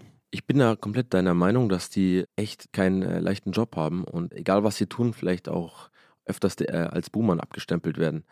Und du hast das Beispiel Manager gebracht, die vielleicht in einem Konzern Geld haben in Millionenhöhe. Weißt du, der Unterschied ist meiner Meinung nach bei Konzernen oder Unternehmen, das Geld wurde fair erwirtschaftet. Bei einem Bundestagsabgeordneten sind es Steuergelder. Ja, also im Endeffekt, das ist ja Geld von den Bürgern des Volkes. So deswegen äh, kann man das nicht so ganz, meiner Meinung nach, nicht so ganz vergleichen. Naja, aber wir reden ja auch nicht von einem Unternehmen. Wir reden von unserer repräsentativen Demokratie und wir reden von unseren Parlamenten, von unserer Gesetzesgebung. Das ist ja nicht vergleichbar mit der freien Wirtschaft und es wäre eine Katastrophe, wenn wir wirklich unsere Politik so weit kapitalisiert hätten, dass wir genau diese Gedanken halt weiter fortführen würden und halt eben da dann Diäten einschränken würden, gewisse Berufsqualifikationen auf einmal voraussetzen würden. Also klar, ne, mag Kritik halt eben daran geben, dass es Abgeordnete gibt, äh, die vielleicht keine Ausbildung gemacht haben, die bringen aber andere Erfahrungen mit rein. Unser Bundestag oder unsere Parlamente sollen im Idealfall einen Querschnitt der Gesellschaft darstellen. Und da haben wir natürlich eben auch Menschen, die keine Ausbildung haben, die keine abgeschlossene Berufsausbildung haben. Und wir haben natürlich eben auch voll ausstudierte Menschen. Wir haben Professoren, Doktoren und so, also die die besten, höchsten Ausbildungen haben. Dazu muss man sagen, dass ich glaube, das tatsächlich ein Idealfall ist, den Sie gerade gerade hier schildern. Richtig, weil, das, äh, das, darauf wollte ich der- gerade hinaus. Das genau, haben wir halt nämlich das nicht. haben wir nicht. Na, also wir haben aktuell einen massiv hohen Anteil an Akademiker in, in unseren Parlamenten. Die Arbeiterschaft, also die Menschen, die halt wirklich für wenig Geld buckeln, die sitzen nicht im Bundestag. Und das hat auch diverse systemische Gründe, die wir heute mit Sicherheit nicht näher erläutern können, aber die auch dazu geführt haben, dass ich letztlich mit meiner Biografie, mit meiner Geschichte und mit meinen Voraussetzungen, auch mit meinen finanziellen Voraussetzungen, nicht die realistischen Chancen hatte, in den Bundestag zu kommen. Das muss man auch ganz ehrlich so sagen, weil halt eben da im System schon Fehler sind, die es nicht möglich machen, jedem, unabhängig von der Biografie, unabhängig von der Herkunft, die gleichen Chancen zu geben. Und da sind wir genau beim Thema Gleichberechtigung, gleiche Chancen, Chancengerechtigkeit. Das haben wir einfach nicht. Das haben wir in Deutschland an ganz, ganz vielen Stellen nicht, die ich persönlich in meinem Leben regelmäßig erlebt habe. Im Vorgespräch hat Pacheo Kada gesagt, in Deutschland ist alles möglich. Und ich glaube, das ist ein Satz, bei dem Sie sehr unterschiedliche Meinungen vertreten. Warum denken Sie, Frau Satata, ist dieser Satz falsch? Na, ich würde es ein bisschen relativieren. Also grundsätzlich von den Möglichkeiten, die wir in diesem Land haben, ist sicher sehr, sehr viel und nahezu fast alles möglich, aber nicht für jeden. Und das ist der entscheidende Punkt. Natürlich haben wir ein sehr gutes Bildungssystem. Wir haben auch ein gutes Sozialsystem. Wir haben eine stabile Wirtschaft im Verhältnis zu vielen anderen Ländern. Gar keine Frage. Aber wir müssen genau in die einzelnen Strukturen halt reinschauen. Also wenn wir das Beispiel Bildungssystem annehmen, meine Schullaufbahn. Schon zu meinen Schulzeiten. Ich komme eben aus ärmeren Verhältnissen. Meine Eltern waren Gastwirte, die haben sich auch wirklich kaputt gebuckelt. Die haben wirklich, bis sie irgendwann nicht mehr konnten, haben die gearbeitet wie verrückt. Und irgendwann sind sie beide zu krank geworden, um noch arbeiten zu können. Und wir sind dann letztendlich in Sozialleistungen gefallen. Es war zu Hause kein Geld für Schulbücher da, für Klassenfahrten.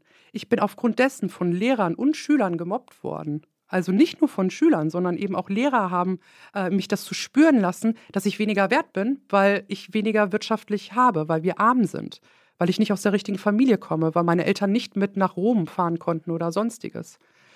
Und da muss man dann eben schon schauen, wie sieht es dann halt eben aus. Also ich, ich bringe da gerne immer den Vergleich oder so, so ein kleines Gedankenspiel, wenn ich mit Menschen wie dir spreche, die da eine grundsätzlich andere Haltung reinbringen.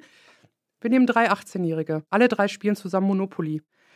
Der eine kriegt gar kein Startkapital, der andere bekommt ein Startkapital und der andere startet im Minus.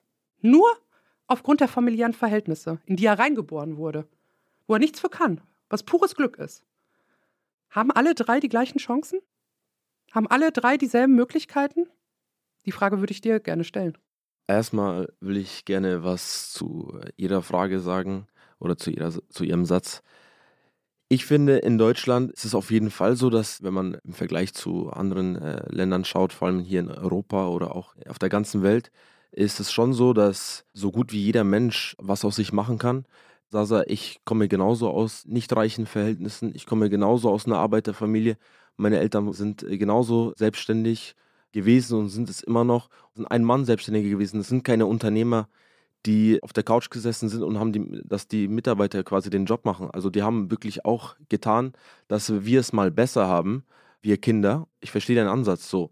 Wenn man die richtigen Werte vermittelt, ja, ich denke, das wird ja auch teils in der Schule auch so beigebracht und auch von den, von den Eltern her, dann kann man es in Deutschland auf jeden Fall schaffen. Man kann es. Also ich bin mir dazu 100% sicher, man kann ja nahezu, ich weiß selber beispielsweise von guten Freunden von mir, die im Finanzvertrieb, die selbstständig sind, ja, da brauchst du gar kein Startkapital. Da brauchst du gar kein Startkapital. Du kannst anfangen. Mein äh, Freund Killing, schöne Grüße gehen an ihn raus. Für diesen Podcast hat er mir seine Werte vermittelt. Der ist sehr erfolgreich und er ist äh, einer der erfolgreichsten in diesem Finanzvertrieb in Deutschland und hat mit null angefangen. Ja, ja aber du gehst letztendlich von dem Idealfall aus. Naja. Du gehst von dem Idealfall aus, dass ein behütetes Elternhaus da ist, das sich kümmert, ja. was unterstützend zur Seite steht. Das ist schon mal das Erste. Das hat nicht jeder. Bei weitem nicht. Also ich hatte es nicht.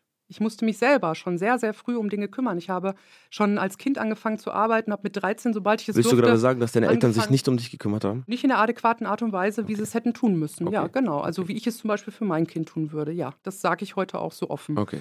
Du gehst also von dieser Grundannahme halt als erstes dann schon mal von aus. Der nächste Punkt ist, du gehst davon aus, dass nichts im Leben passiert dass man gesund ist. Weißt du, als ich 24 war, ne, ich war mit der Ausbildung fertig, war gerade im Studium noch äh, der Wirtschaft. Zu dem Zeitpunkt war mein Plan, dass ich bis ich 28 bin, dass ich meinen Doktortitel da stehen habe, dass ich im Bundestag sitze, dass ich promoviert habe und wirklich richtig was gerockt habe, weil ich auch im Glauben war, jeder kann es schaffen. Und dann bin ich eines Besseren belehrt worden mit meiner Gesundheit. Und dann habe ich da einen richtigen Schlag gekriegt und bin seit 2018, seitdem ich Anfang 30 bin, unverschuldet erwerbsunfähig und lebe zwangsweise in Armut. Und diese Fälle müssen wir doch betrachten. Und das, ich bin da ja bei weitem kein Einzelfall. Dafür muss man ja gar nicht selbst erkranken. Also die Frage ist ja auch, würdest du das immer noch so sehen? Ich wünsche dir das nicht. Ich wünsche dir ganz viel Erfolg, ich wünsche dir ganz viel Geld, ich wünsche, dass du ein tolles Leben hast ja, mit deiner Familie. Dank. Das wünsche ich aber, dir auch. aber es geht ja auch ein Stück weit hier um Gedankenspiele. Ja. Was wäre, wenn du aus welchen Gründen auch immer von heute auf morgen dein Vermögen verlieren würdest? Schicksalsschlag, du bist auf einmal selber pflegebedürftig, kannst nicht mehr arbeiten gehen, hast alles verloren und bist von den Ämtern zukünftig abhängig.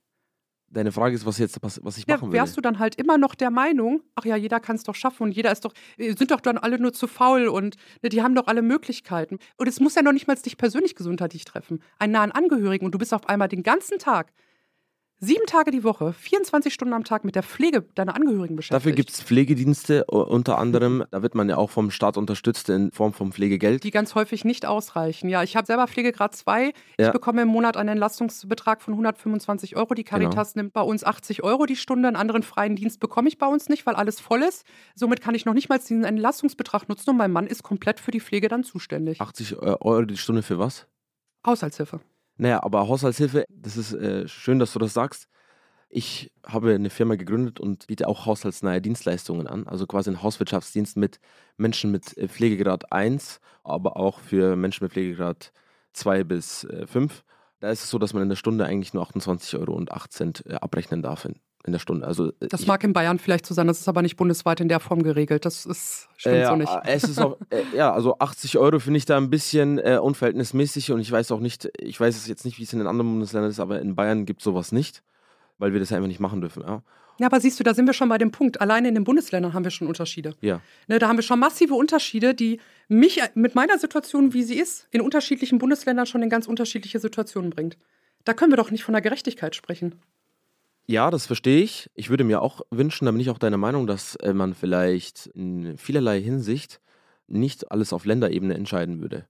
Oder vielleicht auch das Schulsystem. Ja, da bin ich komplett deiner Meinung. Das habe ich auch gesehen im Skript. Dafür hast du dich auch ausgesprochen, weil das ja auch teilweise für jüngere Menschen verwirrend ist. Ein Kollege von mir war in Bayern in, auf der Hauptschule in der fünften Klasse und ist dann nach Berlin gezogen, ist wieder in die Grundschule und dann ins Gymnasium wie? Ja, ja weil es in Berlin bis zur sechsten Klasse ja, genau. die Grundschule geht und überall anders ja, nur bis zur genau. fünften. Genau. genau. Also bis zur vierten. Bis zur vierten, ja. genau. Also da bin ich auch schon deiner Meinung. Ich verstehe dich auch, du hast es auch gerade gesagt, es ist ein Idealfall, ja, aber du sprichst dich jetzt auch aus für einen, für das komplette Gegenteil. Also ich glaube nicht, dass jeder Mensch, ja, jeder Mensch in Armut oder jeder Mensch, der wenig vielleicht hat, jeder Mensch, der viel arbeitet, aber vielleicht weniger in den Taschen hat und äh, vielleicht weniger Geld zur Verfügung hat, dass jeder ein Pflegegrad hat, dass jeder ein äh, Schicksalsschlag hat. Es mag sein, ja, es ist so, ja, und das sind Sachen, die kann man vielleicht auch nicht mit Geld regeln. Schicksalsschläge, ja, meiner Meinung nach. Ein Leben in Würde kann man schon mit Geld regeln, durchaus. Ja, ja, schon, aber Geld regelt nicht alles. Das hat sich auch in der Vergangenheit gezeigt, dass. Ist auch äh, leicht gesagt, wenn man es ja, hat. Ja. Nein, nein, nein, weil auch Menschen mit viel Geld haben große Probleme, ja. Also, das ist alles leicht gesagt. Natürlich, Geld hilft und Geld hat, verleiht die Möglichkeiten und man kann vielleicht einen höheren Lebensstandard leben. Aber es ist nicht so, dass, wenn man Schicksalsschläge hat, dass man mit Geld alles regeln kann. Seit September 21 leide ich an starken Rückenschmerzen im unteren Brückenbereich es ist wirklich teilweise nicht aushaltbar, aber was bringt mir das? Naja, ich, also, ich möchte das jetzt gar nicht relativieren, aber ich glaube, es ist schon nochmal ein Unterschied, ob man wirklich eine schwere, hochgradige Autoimmunerkrankung ja. hat, die nicht heilbar ist, die da ist, wo ich seit 2018 mit meinen Ärztinnen und meinen Therapeutinnen und dem ganzen medizinischen Umfeld, was ich habe, alles dafür tue, um diese Krankheit irgendwie auszubremsen, in der Hoffnung natürlich auch irgendwann wieder erwerbsarbeiten zu können. Ja. Ich habe mich bis zur Geschäftsführerin hochgearbeitet.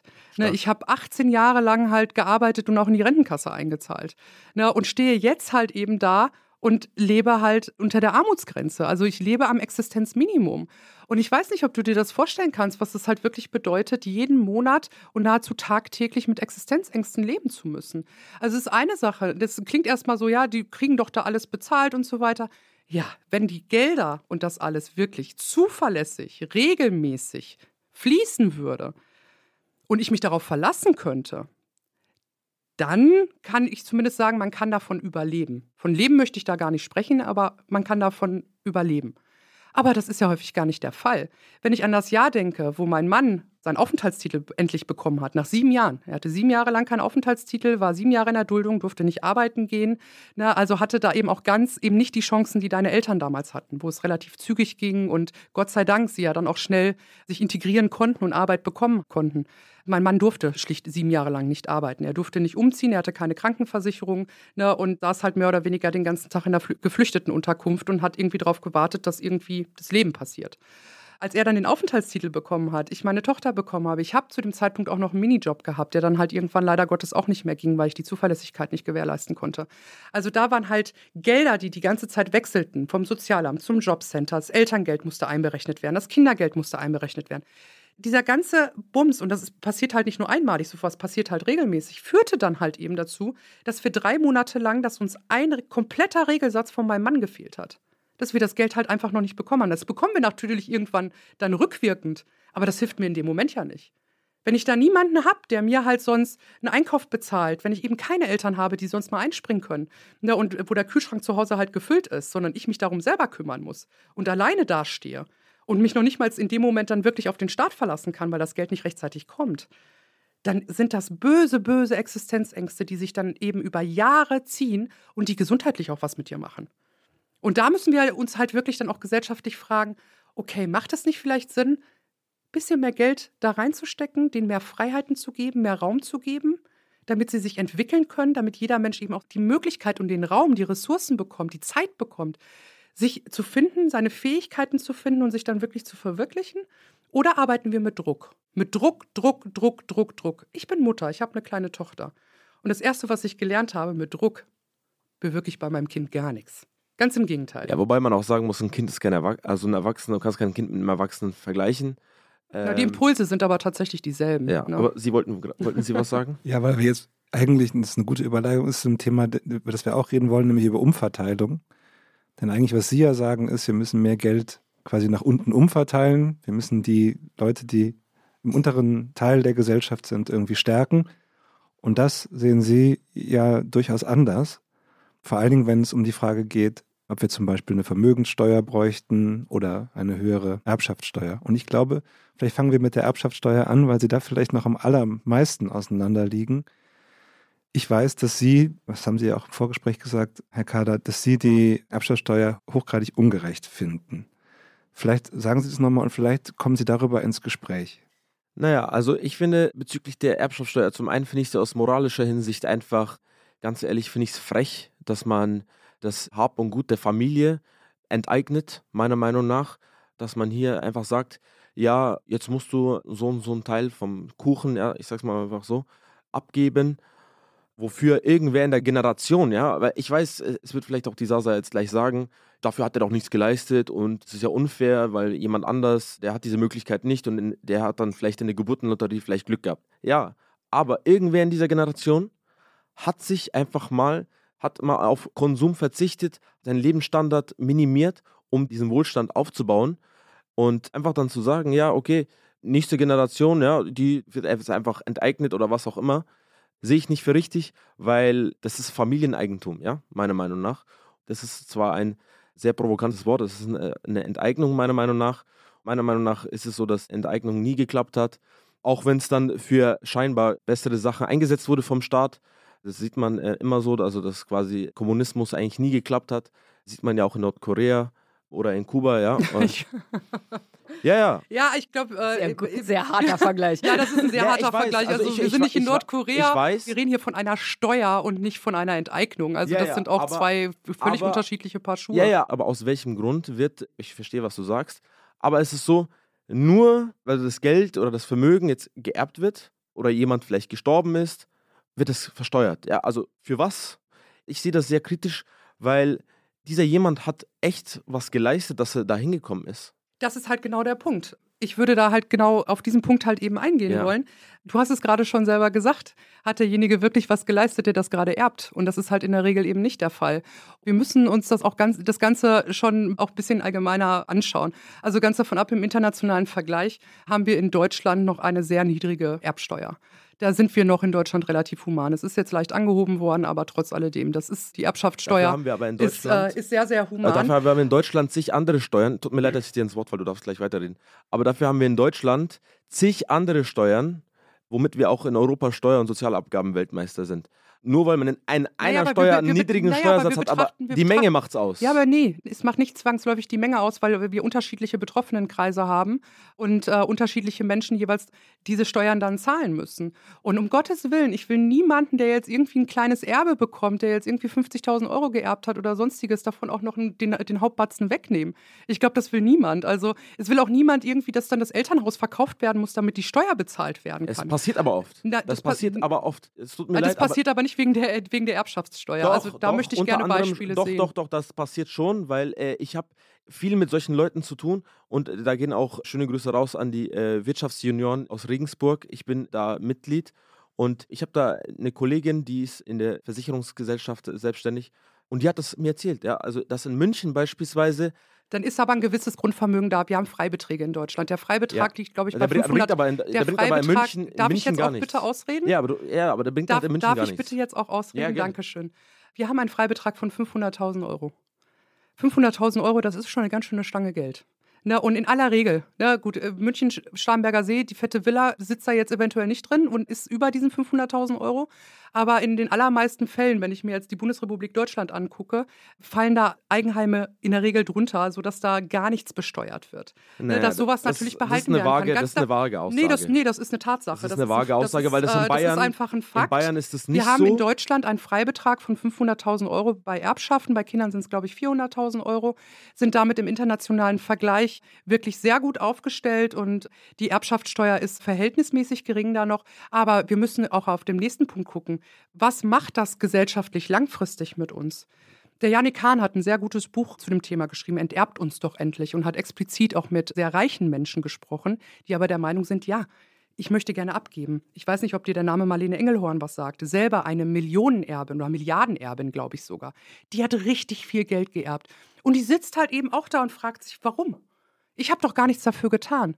Weil halt irgend, weil meine Familie irgendwie was gemacht hat und ich Glück hatte, dass ich in dieser Familie geboren wurde. Auch da sind wir wieder beim Glück der Geburt. Ja, was darüber entscheidet, Dann soll sie was, spenden. ja, aber das ist Dann dann, soll ja, sie spenden. ja, aber umgekehrt, so funktioniert ein Sozialstaat nicht. Dann sind wir als Armutsbetroffene ja immer vom Wohlwollen von euch Reichen abhängig. Wir müssen immer bitte, bitte machen. Sag bitte So nicht die- euch reichen. passt die- ja, gut, aber das ist jetzt halt gerade der- bezeichnest du, jetzt schickst du mich in irgendeine Gruppe.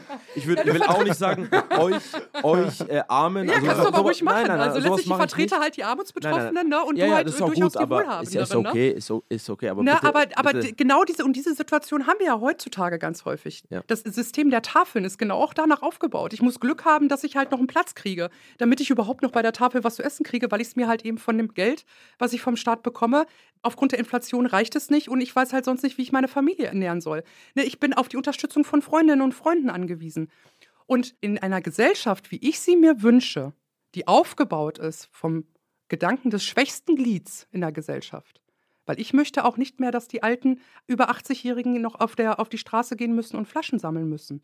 Und das haben wir nämlich das will auch. keiner. Guck hier in Berlin, vielleicht hast du nachher noch ein paar Stunden Zeit, da wirst du äh, mit Sicherheit, fahr mal nach Kreuzberg, Neukölln, da findest du die am schnellsten. Da siehst du genug Menschen, die halt eben jenseits der 60 sind und die Flaschen, gerade jetzt, Ende des Monats, Flaschen sammeln gehen müssen, um sich noch was zu essen zu Ja, kaufen. ich weiß, aber da kann man auch, also wie wäre es mit privater Vorsorge? Also, ähm, Das ist aber vielen Menschen gar nicht möglich. Also gerade alleinerziehende Mütter, pflegende Angehörige, kranke Menschen, insbesondere Frauen, die sich dann vielleicht irgendwann von ihrem Mann trennen und die ganze Zeit in einer finanziellen Abhängigkeit alles, waren. äh, äh, bei- bei allem 65 Prozent Respekt, der Frauen weil landen in du, du Altersarmut. erwähnst immer nur ganz spezielle Nischengruppen, meiner Meinung Nein, nach. das ist die Mehrheit der, der Armutsbetroffenen Ja. und Sozialleistungsbeziehenden in ja, Deutschland. aber du, du erwähnst immer nur Nischengruppen, die äh, quasi ähm, ja, alleinerziehende Mütter, dann Menschen mit Behinderung. Das verstehe ich, aber das ist nicht die Masse. das ist die Mehrheit der das- Sozialleistungsbeziehenden.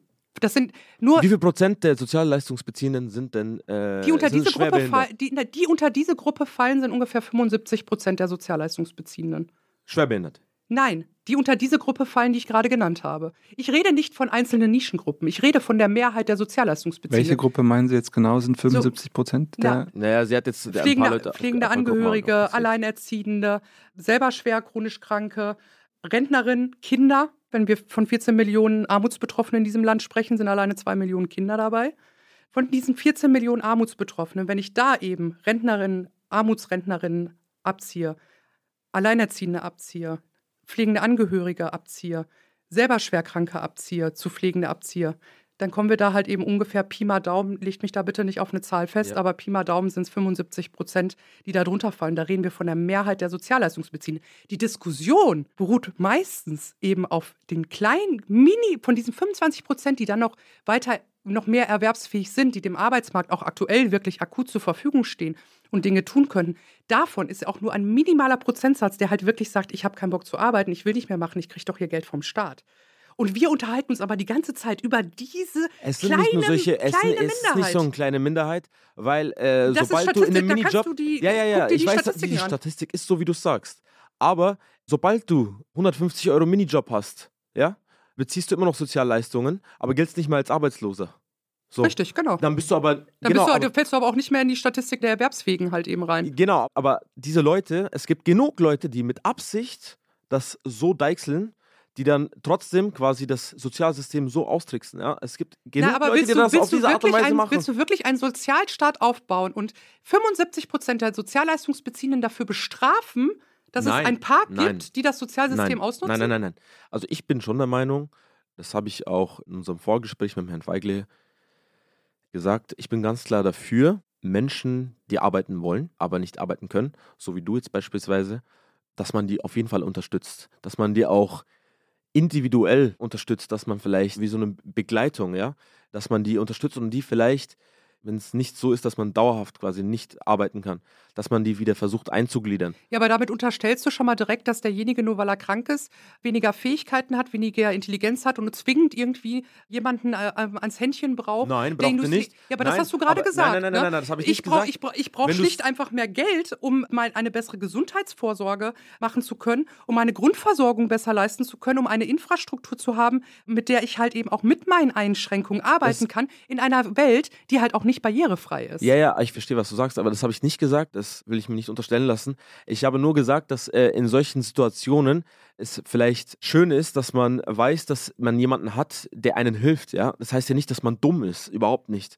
Äh, das hast jetzt gerade du gesagt, das habe ich nicht gesagt, sondern in einer Notsituation, dass man da vielleicht Unterstützung nicht nur anhand von ja, dieser Be- Geldbetrag, sondern auch wirklich Menschen, die einen individuell auf ihre eigenen Probleme vielleicht helfen, da rauszukommen. Ja, es sind ja Sachen, wo Leute wirklich vielleicht in einem Loch gefallen sind und nicht mehr wissen, wie sie rauskommen. Aber Absolut. ja, genau, da bin ich ja bei dir. Es ist nicht so, dass man sagt, denen soll nicht geholfen werden. Denen soll geholfen werden. Schon. Wir sind ja zum Glück in Deutschland und ich liebe dieses Land so, wie es ist, ja, weil es, es geht uns, was soziale An Gerechtigkeit anbelangt, uns geht es nirgendwo besser wie Und sind in das fünftreichste Land trotz alledem dabei, ne? Ja, aber trotzdem sind das, glaube ich, gute Werte, wenn man bedenkt, dass wir ungefähr 200 Länder auf der ganzen Welt haben und wir sind Platz 10. Ja gut, So. aber wir unterhalten uns ja hier auch nicht über absolute Armut, sondern über relative Armut. Das sind ja auch nochmal zwei drastische Unterschiede. Ich meine, mein Mann, der kommt aus Libyen. Ja. Aus einem wirklich, also theoretisch reichen Land, was die Bodenschätze angeht, Ja, aber ja äh, bei- bei nicht- faktisch halt eben armes anders. Land. Eben, du kennst es ja selber aus der eigenen Familie. Ich weiß durchaus auch, was absolute Armut bedeutet. Ich habe es in meiner eigenen kleinen Familie in der, ähm, in der Historie. Aber wir unterhalten uns ja über die Verhältnisse in Deutschland ne? und wie da, ob wir da eben Ungleichheiten haben.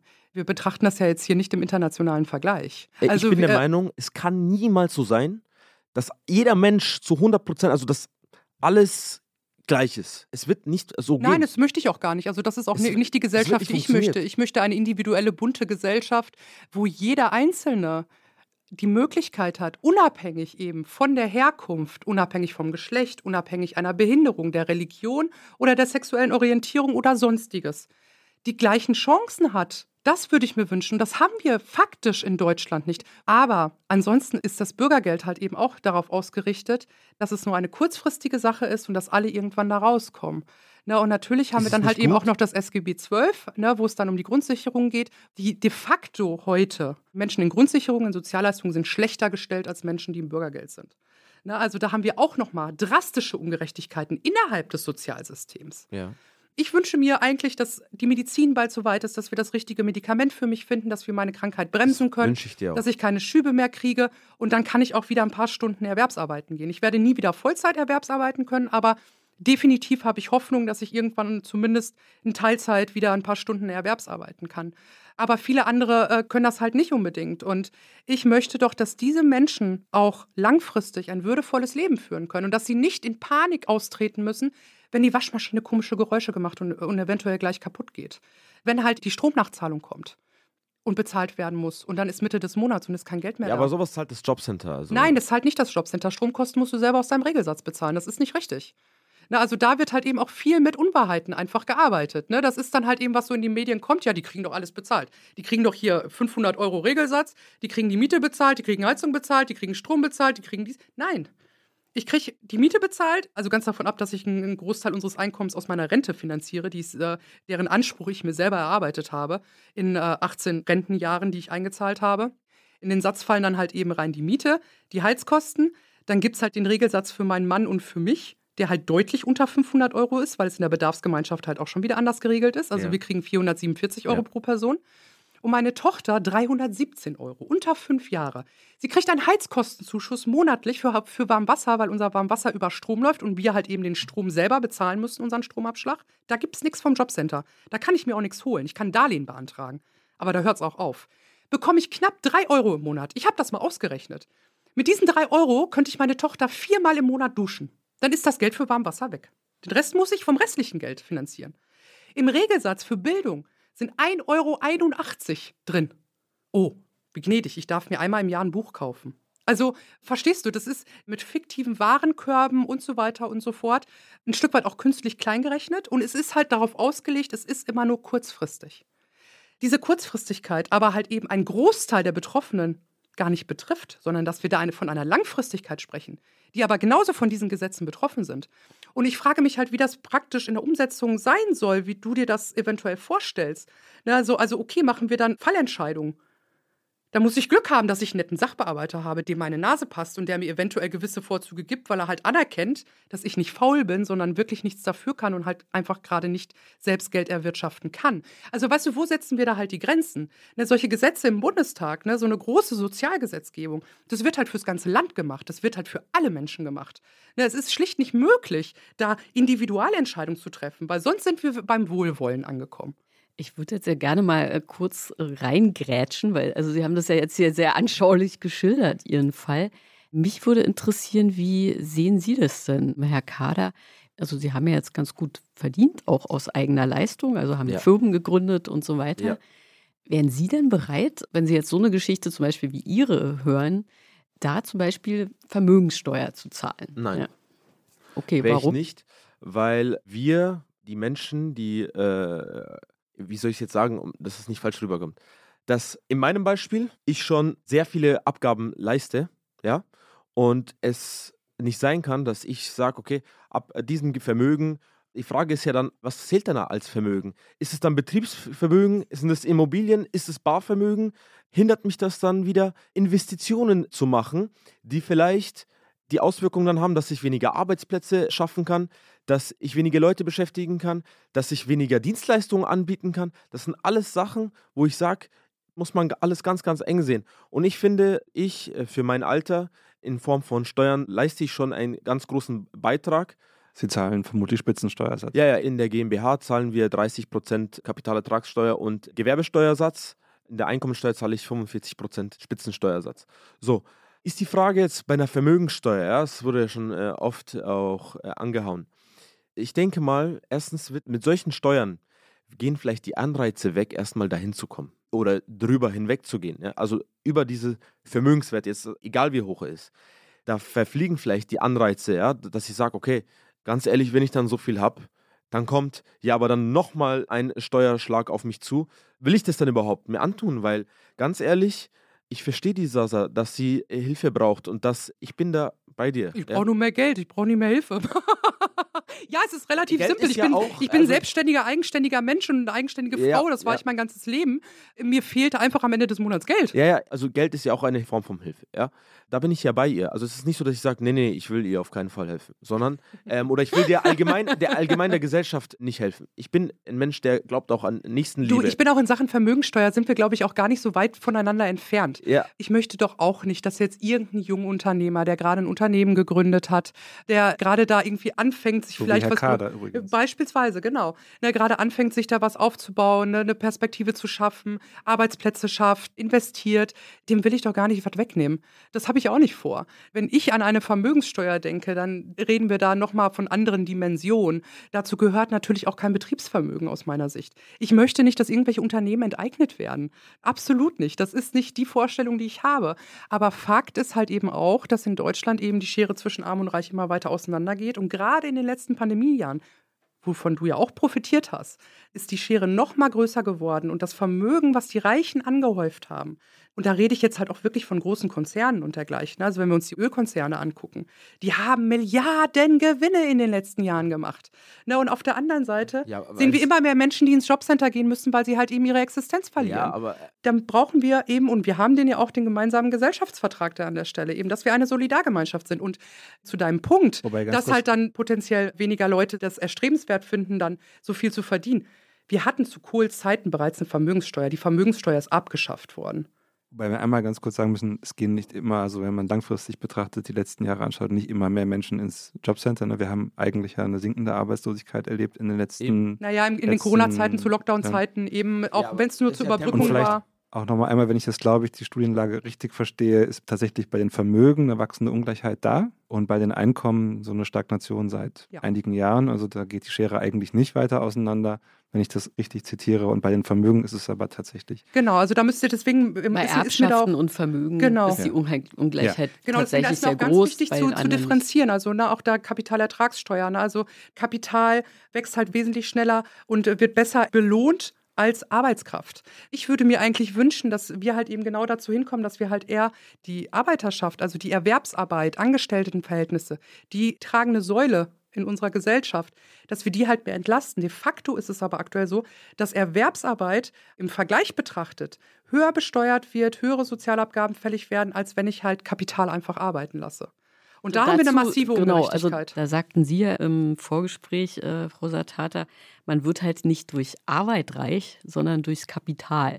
Wie würden Sie denn das sehen, Herr Kader? Stimmen Ähm, Sie da mit überein oder eher nicht? Nee, äh, stimme ich nicht mit überein, weil erstmal ist ja reich äh, ein sehr allgemeiner Begriff. Ja, man sagt, du bist reich. Ja, reich an was? Reich an Geld, reich an wir Wissen. reden hier von Geld. Ja, aber es hängt ja Ich bin alles. reich am Wissen bin ich auch, aber Naja. dafür kann ich mir halt nichts kaufen. Naja, naja, Kann ich mein Brot nicht du kannst bezahlen. damit zu gewissen Voraussetzungen, wenn du reich an Wissen, reich an Erfahrung bist, kannst du auch ohne Geld wieder hochkommen. Ja, also so ist es nicht. Ja, es ist so. Ja, ich, ich nicht. Also du Ja, die- ne- ich habe ja gerade gesagt, zu gewissen Voraussetzungen. Ich rede ja nicht immer nur von dir. Also ich glaube nicht, dass du jetzt jeder genauso die Verhältnisse hat wie du. Ne? Also, Nein, aber ich bin halt kein Einzelfall. Ne? Das ist schon. ja das, was ich Es- auch schon es- gesagt ich, es- habe. Ich wiederhole es nochmal. Ich habe es jetzt, glaube ich, schon mindestens fünfmal gesagt, dass ich dich verstehe und dass ich deine Lage verstehe und weiß, wie es ist. Wie war jetzt nochmal dein Vergleich? Ganz also kurz, weil kann man durch Arbeit reich werden? Ja. Also sie meinte eben, man kann es eigentlich nur mit Kapital. Nein, also der Weg, um dieses Kapital zu erreichen, ist ja mit viel Arbeit verbunden. Also ich rede wirklich von der Erwerbsarbeit, von Angestelltenverhältnissen. Ja, genauso. Ja. Kann man genauso. Na, den Job zeigt mir.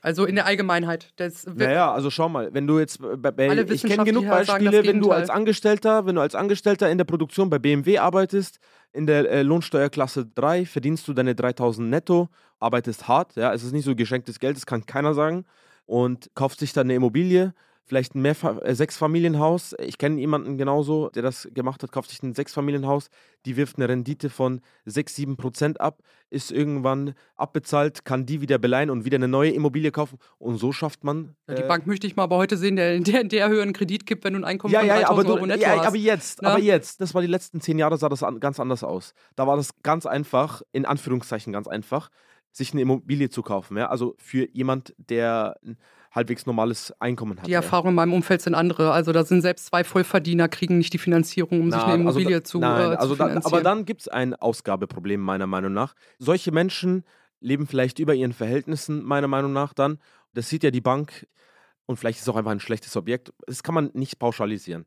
Ich finde, dass man auch im Angestelltenverhältnis zu Vermögen kommen kann.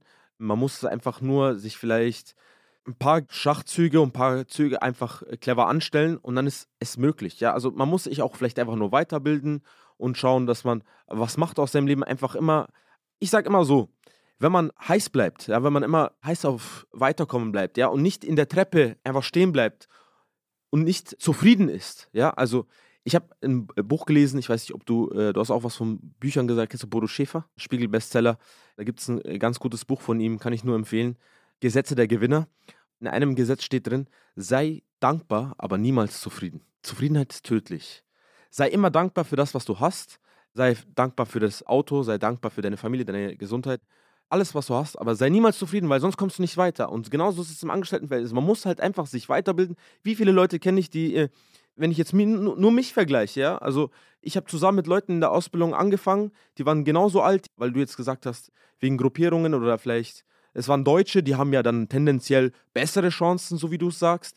Ja, ein Ausländer hat, gesagt. die werden benachteiligt, das hast du schon gesagt. Die werden teilweise, die haben es schwerer, hast du gesagt. Das habe ich nicht gesagt, nein. Ich habe nur mal das Beispiel meines Mannes gebracht, der halt sieben Jahre lang keine Arbeitserlaubnis in Deutschland hatte und nur geduldet war. Naja, aber es wird in der Gesellschaft so gesagt, wo sind die jetzt und wo bin ich beispielsweise? Ja, ich will mich jetzt nicht in den Himmel stecken, aber ich habe halt versucht, diszipliniert immer was zu machen, immer weiterzukommen im Leben und dann kommt das irgendwann. Dann ist es nicht die Frage, ob, ob du erfolgreich wirst, sondern nur noch, wann du erfolgreich wirst, weil es wird passieren. Früher oder später wird es kommen. Ich halte das tatsächlich für eine sehr naive Vorstellung vom Leben und äh, Also wie gesagt, ich hatte das mit Anfang 20, habe ich da durchaus auch Nur sehr wer ähnlich, groß denkt, Der- tut mir leid, da habe ich sehr Satz, ähnlich gedacht. Nur wer gesagt, groß denkt, wird groß. Ne? Also ja, deswegen, gut, ich, ich habe groß, keine ge hab, ich hab groß gedacht und äh, bin jetzt in der Erwerbsminderungsrente und war letztes Jahr kurz davor, im Rollstuhl sitzen zu müssen. So funktioniert das Leben leider nicht. Da merkt man, da merkt man aber, dass du halt sehr viel Glück auch hattest in deinem Leben. Nein. Du bist 24, du bist kerngesund, du lebst noch zu Hause.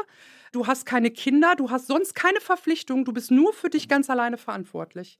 Und das, Das ist, das ist schon ein großes Privileg. Ich bin nicht für mich alleine verantwortlich. Ich habe zwei Schwestern, ich habe eine Familie, ich habe meine Eltern, für die ich mich verantwortlich fühle. Ja, du fühlst dich dafür verantwortlich. Du bist aber de facto existenziell jetzt gerade nicht. Deine Eltern stehen noch auf eigenen Beinen. Die, haben, die sind noch selbstständig. Ja, richtig. schon, schon, aber ich unterstütze, wo ich kann. Ich habe auch im Haushalt habe ich Verantwortungen. Es ist nicht so, dass ich äh, nichts zu tun habe. Und ich habe au- auch im Unternehmen, ja, das sind so Sachen, die man vielleicht nicht sieht. Ja, kein Kind, der hat keine Verantwortung. Ich habe aber 100 Mitarbeiter beschäftigt. Ist das keine Verantwortung? Ich habe 100 Mitarbeiter. Natürlich ich ist das auch, aber in der Corona-Krise, das waren da- Menschen, Ja, das waren alles, lass mich bitte darum, ausreden. Das, dahin das waren. Menschen, die sind alle arbeitslos geworden aus der Gastro. Nur weil nur jetzt kurz zu dem Satz, weil der Herr Feigler hat mir gesagt, dass du vielleicht der Ansicht bist, ich will das jetzt vielleicht hier nochmal bestätigen, dass Reiche eine Gefahr für die Gesellschaft sind. So Nein. habe ich das nicht gesagt, aber dass zumindest es ist ist, auch nicht meine dass Haltung. übermäßiger Reichtum ein Problem in einer Gesellschaft sind. Das ist, glaube ich, schon korrekt wiedergegeben, wenn ich Sie richtig verstanden habe. Da würde ich aber gerne noch ein Wenn dazusetzen, wenn gleichzeitig die Armut immer größer Ja, wird. okay. Ja, um Gottes Willen. Ich bin kein missgünstiger Mensch. Ich gönne allen ihren Reichtum. Ich wäre auch gerne reich. Und wenn ich die Chance dazu habe und Möglichkeiten, bitte, also dann bin ich da voll dabei. Ne, um Gottes Willen, ich gönne jedem seinen Reichtum. Mir geht es um das Ungleichgewicht, was wir haben. Mir geht es um die Ungerechtigkeit und letztendlich auch, was für ein gesellschaftlicher Sprengstoff genau da dann drin steckt und wo das gesellschaftlich und emotional auch Äh, mit uns macht. Und Ja, hinführt. jetzt vielleicht einmal Sie. Sie wollten ja gerade darüber Ja, reden. ähm, ich habe Leute, die arbeitslos geworden sind, weil jetzt nochmal zum Thema Verantwortung. Du hast keine Verantwortung. Mit 22 habe ich den Weg eingeschlagen, also schon eigentlich früher, ja. Also eigentlich mit 21, als ich meinen Friseurladen hatte, da hatte ich schon Mitarbeiter beschäftigt. Wir sind in der Corona-Krise gelandet. Ich war ja selber davon betroffen. Ich war selber davon betroffen und da hat mir damals der Bundestagsabgeordnete Herr Aumer von der CSU hat mir dann gesagt, ja, beantragen Sie halt Hartz IV, habe hab ich nicht eingesehen, mache ich nicht, will ich nicht. Ich, dann gehe ich lieber arbeiten, mache irgendwas, bewege. Ja, aber das kannst du auch nur machen, weil du nicht am Ende des Monats Miete zahlen musst, weil du keinen Strom bezahlen musst, weil im Kühlschrank Das was zu stimmt essen ist. nicht, das stimmt nicht, weil ich habe Miete, das ist äh, eine Unterstellung und einfach irgendeine vage Vermutung. Das hast du dann aber freiwillig gemacht und nicht, weil du es musst. Das stimmt nicht, weil ich musste es schon, weil ich musste Miete bezahlen. Meine Ladeneinheit ist geschlossen worden. Ich hatte Mitarbeiter zu bezahlen. Ich habe Fixkosten gehabt. Ich hatte einen Kredit gehabt. Ich hatte alle solche Sachen gehabt. Die Also- hängen aber mit der Selbstständigkeit zusammen. Ich rede von deiner, deiner Existenz als Privatperson. ja, aber die hängt doch mit meiner Selbstständigkeit zusammen. Die Ja, hängt doch, also meine ja, Existenz hängt doch damit, davon zusammen. Wenn ich morgen nicht mehr Ja, selbstständig bin ja, natürlich, und alles verliere, dann ist doch natürlich, meine aber Existenz trotz, auch in Gefahr, trotz oder alledem nicht? Kannst du, kannst du doch eine solche Situation nicht mit Menschen vergleichen, die erst gar nicht die Möglichkeit haben, an diesem Punkt dann in der Situation zu kommen. Also, ich- gerade glaube, wenn ich in Pandemiezeiten Moment, also ich glaube, jetzt kommen wir in so ein bisschen eine komische Geschichte, dass wir versuchen, was ist ungleicher zu vergleichen. Also wer leidet mehr? Da, ja, da das würde finde ich auch schwierig, weil Da, da ist- würde ich gerne von wegkommen, weil da kommen wir, glaube ich, nicht weiter. Vielleicht erzählen Sie kurz zu Ende und dann würden wir nochmal zusammenfassen. Naja, also was ich damit sagen wollte, ist nur noch kurz zu dem Thema Verantwortung, weil ich finde das immer ein ganz einfacher Satz gesagt, ja, du hast ja keine Verantwortung, du kannst einfach machen und ja, du hast doch keine Sorgen, du kannst frei machen, was du willst. Du kannst auch ausprobieren und auch auf die Schnauze fallen, weil es ist ja dann eh alles okay, weil du hast ja keine Verantwortung. Das ist einfach schlichtweg falsch, weil ich habe Mitarbeiterlöhne zu bezahlen. Ich habe, muss auch für mich aufkommen. Ich muss doch zum Thema Existenz. Ich koste ja auch was. Ich muss ja auch von irgendwas leben. Ich Sie mussten einen Kredit aufnehmen. ich musste einen Kredit aufnehmen und den abbezahlen. Ich muss Miete bezahlen, meine Büromiete bezahlen. All solche Sachen. Wir haben teilweise Mitarbeiterlöhne gehabt im Monat. Das waren 40.000 Euro. Ja, also das ist nicht wenig Geld. So, die muss ich aber auch erstmal erwirtschaften. Also, wenn du verstehst, was ich meine. Deswegen, da ist schon eine Riesenverantwortung da, weil über 100 Mitarbeiter sich am Ende des Monats darauf verlassen, dass ich deren Lohn bezahle. Ja, also das ist eine riesen, riesen, riesen, riesen Verantwortung vielleicht auf anderer Hinsicht, aber die Leute verlassen sich auf meine Arbeit und dass ich meinen Job auch richtig mache als Unternehmer. Genau, zu dem Thema Verantwortung. Äh, Jetzt habe ich ja ganz viel Ja, erzählt. natürlich. nee, da, da stimme ich dir auch für. Natürlich trägst du jetzt eine große Verantwortung, eben nicht nur für dich, sondern auch für, für, deine, für deine Mitarbeitenden. Ja. Aber es gab ja mal eine Zeit, bevor du halt eben Unternehmer wurdest ne, und den Staat da rein Ne, darum ging es mir halt in erster Linie. Ne? Da ist es was anderes, wenn du halt eben weißt, du musst äh, Familie versorgen oder du bist halt erstmal in dem Moment nur für dich selbst verantwortlich und kannst jetzt halt mal, wir machen jetzt mal den Friseurladen auf oder machen danach dann ein Testzentrum draus, ohne dass es jetzt die massiven gravierenden Folgen für dich halt eben hat. Wir sind fast eine Stunde im Gespräch. Ich finde, wow. das war ein ganz tolles Gespräch bisher. Wow. Die ja. Zeit ist verflogen. Was haben Sie beide aus diesem Gespräch nun gelernt? Also aus meiner Sicht, darf ich anfangen? Gerne. Also aus meiner Sicht, ich verstehe die Sache zu 100 Prozent, was sie sagt. Vor allem, ich sehe das größte Problem halt äh, in unserer Gesellschaft bei Menschen mit äh, vielleicht einer Krankheit oder Behinderung, dass man denen mehr helfen muss, da bin ich dabei, ja. Weil das sind tatsächlich auch Menschen, die wollen äh, vielleicht auch wirklich was tun und ihren Beitrag in der Gesellschaft leisten und äh, für sich selber aufkommen, aber sie können es einfach nicht. Ja, und dafür können sie auch nichts. Da bin ich dabei das hat auch, glaube ich, die Sasa nochmal sehr gut äh, verdeutlicht. Was ich aber trotzdem halt sagen will, ist, dass man auch wieder nicht vergessen darf, dass die Unternehmer die sind, weil die werden oftmals vielleicht zum Teufel geschickt, auch der Mittelstand, der ja wirklich hart arbeitet, Arbeitsplätze schafft und einen hohen Beitrag zur Gesellschaft leistet in Form von Steuern, die wieder an bedürftige Menschen kommt. Und Sie, Frau Satata, was haben Sie gelernt? Also ich muss erst mal sagen, ich finde es wirklich auch ganz klasse, äh, was du da trotz alledem geschafft hast, trotz, äh, trotz der ganzen Widrigkeiten und halt auch den Moment für dich halt einfach gesehen hast dann. Ne? Also es ist halt eben dann der Funke Glück. Ne? So alles klar, ah, da zack, da ist die Idee und dann bam, bam, bam, bam, bam, geht's los. Finde ich wirklich toll, auch dass du halt wirklich die Verantwortung da auch wirklich als Unternehmer halt eben siehst. Ich möchte nicht, dass dein Betriebsvermögen enteignet wird, dass du jetzt da als kleinerer Unternehmer noch, ich, also ich kenne ich kenn die Zahlen, ich habe jetzt keine Bilanz oder irgendwas gesehen, brauche ich auch gar nicht, ne? Aber du hast jetzt keinen Großkonzern. Ne? Also Nein. ich möchte da schon ganz klar auch differenzieren. ja, wer weiß. Mein Ziel. Wir aber treffen dann, uns in einem Jahr wieder. Genau, dann treffen wir uns in einem Jahr wieder und wenn du einen Großkonzern hast, dann nehme ich dich aber auch an die Fittiche, weil dann hast du eine soziale Verantwortung. ne? Weil dann hast du einfach eine ganz andere soziale Verantwortung, dann würde dieses Gespräch ja auch nochmal einen Tacken anders laufen. Dann können wir gerne nochmal sprechen. genau. Na, also ich möchte wirklich, dass die, das massiver Reichtum, Ungerechtigkeiten dort in der Umverteilung eben aufgrund von Kapital wächst halt einfach schneller und einfacher als Arbeit. Diese Ungerechtigkeiten möchte ich abschaffen und ich möchte niemanden sein Einfamilienhaus nehmen. Ich möchte niemanden die Firma unterm Hintern wegenteignen. Ich möchte aber, dass ein vernünftiger sozialer Ausgleich stattfindet und wir weiterhin auch zukünftig ein ordentliches soziales Miteinander haben, wo jeder Mensch und insbesondere Kinder in Würde leben können. Das war doch jetzt ein sehr schöner Schlusssatz. Ich würde sagen, vielen Dank, Frau Satata und Herr Kader. Natürlich auch vielen Dank an Philipp. War sehr schön, dass Sie hier waren. Und wir bedanken uns natürlich wie immer bei Pool Artists, unseren super Produzenten. Vor allen Dingen bedanken wir uns bei Maria Swidrig, Charlotte Steinbach und Lisa Hertwig. Vielen Dank. Ein kleiner Nachtrag. Wir haben einige Fakten in dieser Folge noch einmal gecheckt. Auch die Aussage von Sasa Satata, dass 75 Prozent der Sozialleistungsbezieher zu einer Gruppe gehören, die zum Beispiel nicht arbeiten können, weil sie zu pflegende Angehörige haben oder zum Beispiel alleinerziehend sind. Das Problem ist, dass die Gruppe, die Sasa Satata dort zusammenfasst, nicht ganz genau bestimmt ist. Wir haben aber bei der Bundesagentur für Arbeit nachgefragt, wie viel Prozent aller Grundsicherungsbesitzer nicht dem Arbeitsmarkt zur Verfügung stehen, etwa weil sie arbeitsunfähig sind, Kinder erziehen, Angehörige pflegen oder zur Schule gehen. Dieser Anteil liegt aktuellsten Zahlen zufolge bei 58 Prozent. Das heißt, in der Tendenz ist es richtig, was Satata sagt. Die Mehrheit steht dem Arbeitsmarkt nicht zur Verfügung, wenngleich wir die Zahl der 75 Prozent, zu der womöglich aber auch noch andere Gruppen zählen, nicht verifizieren konnten.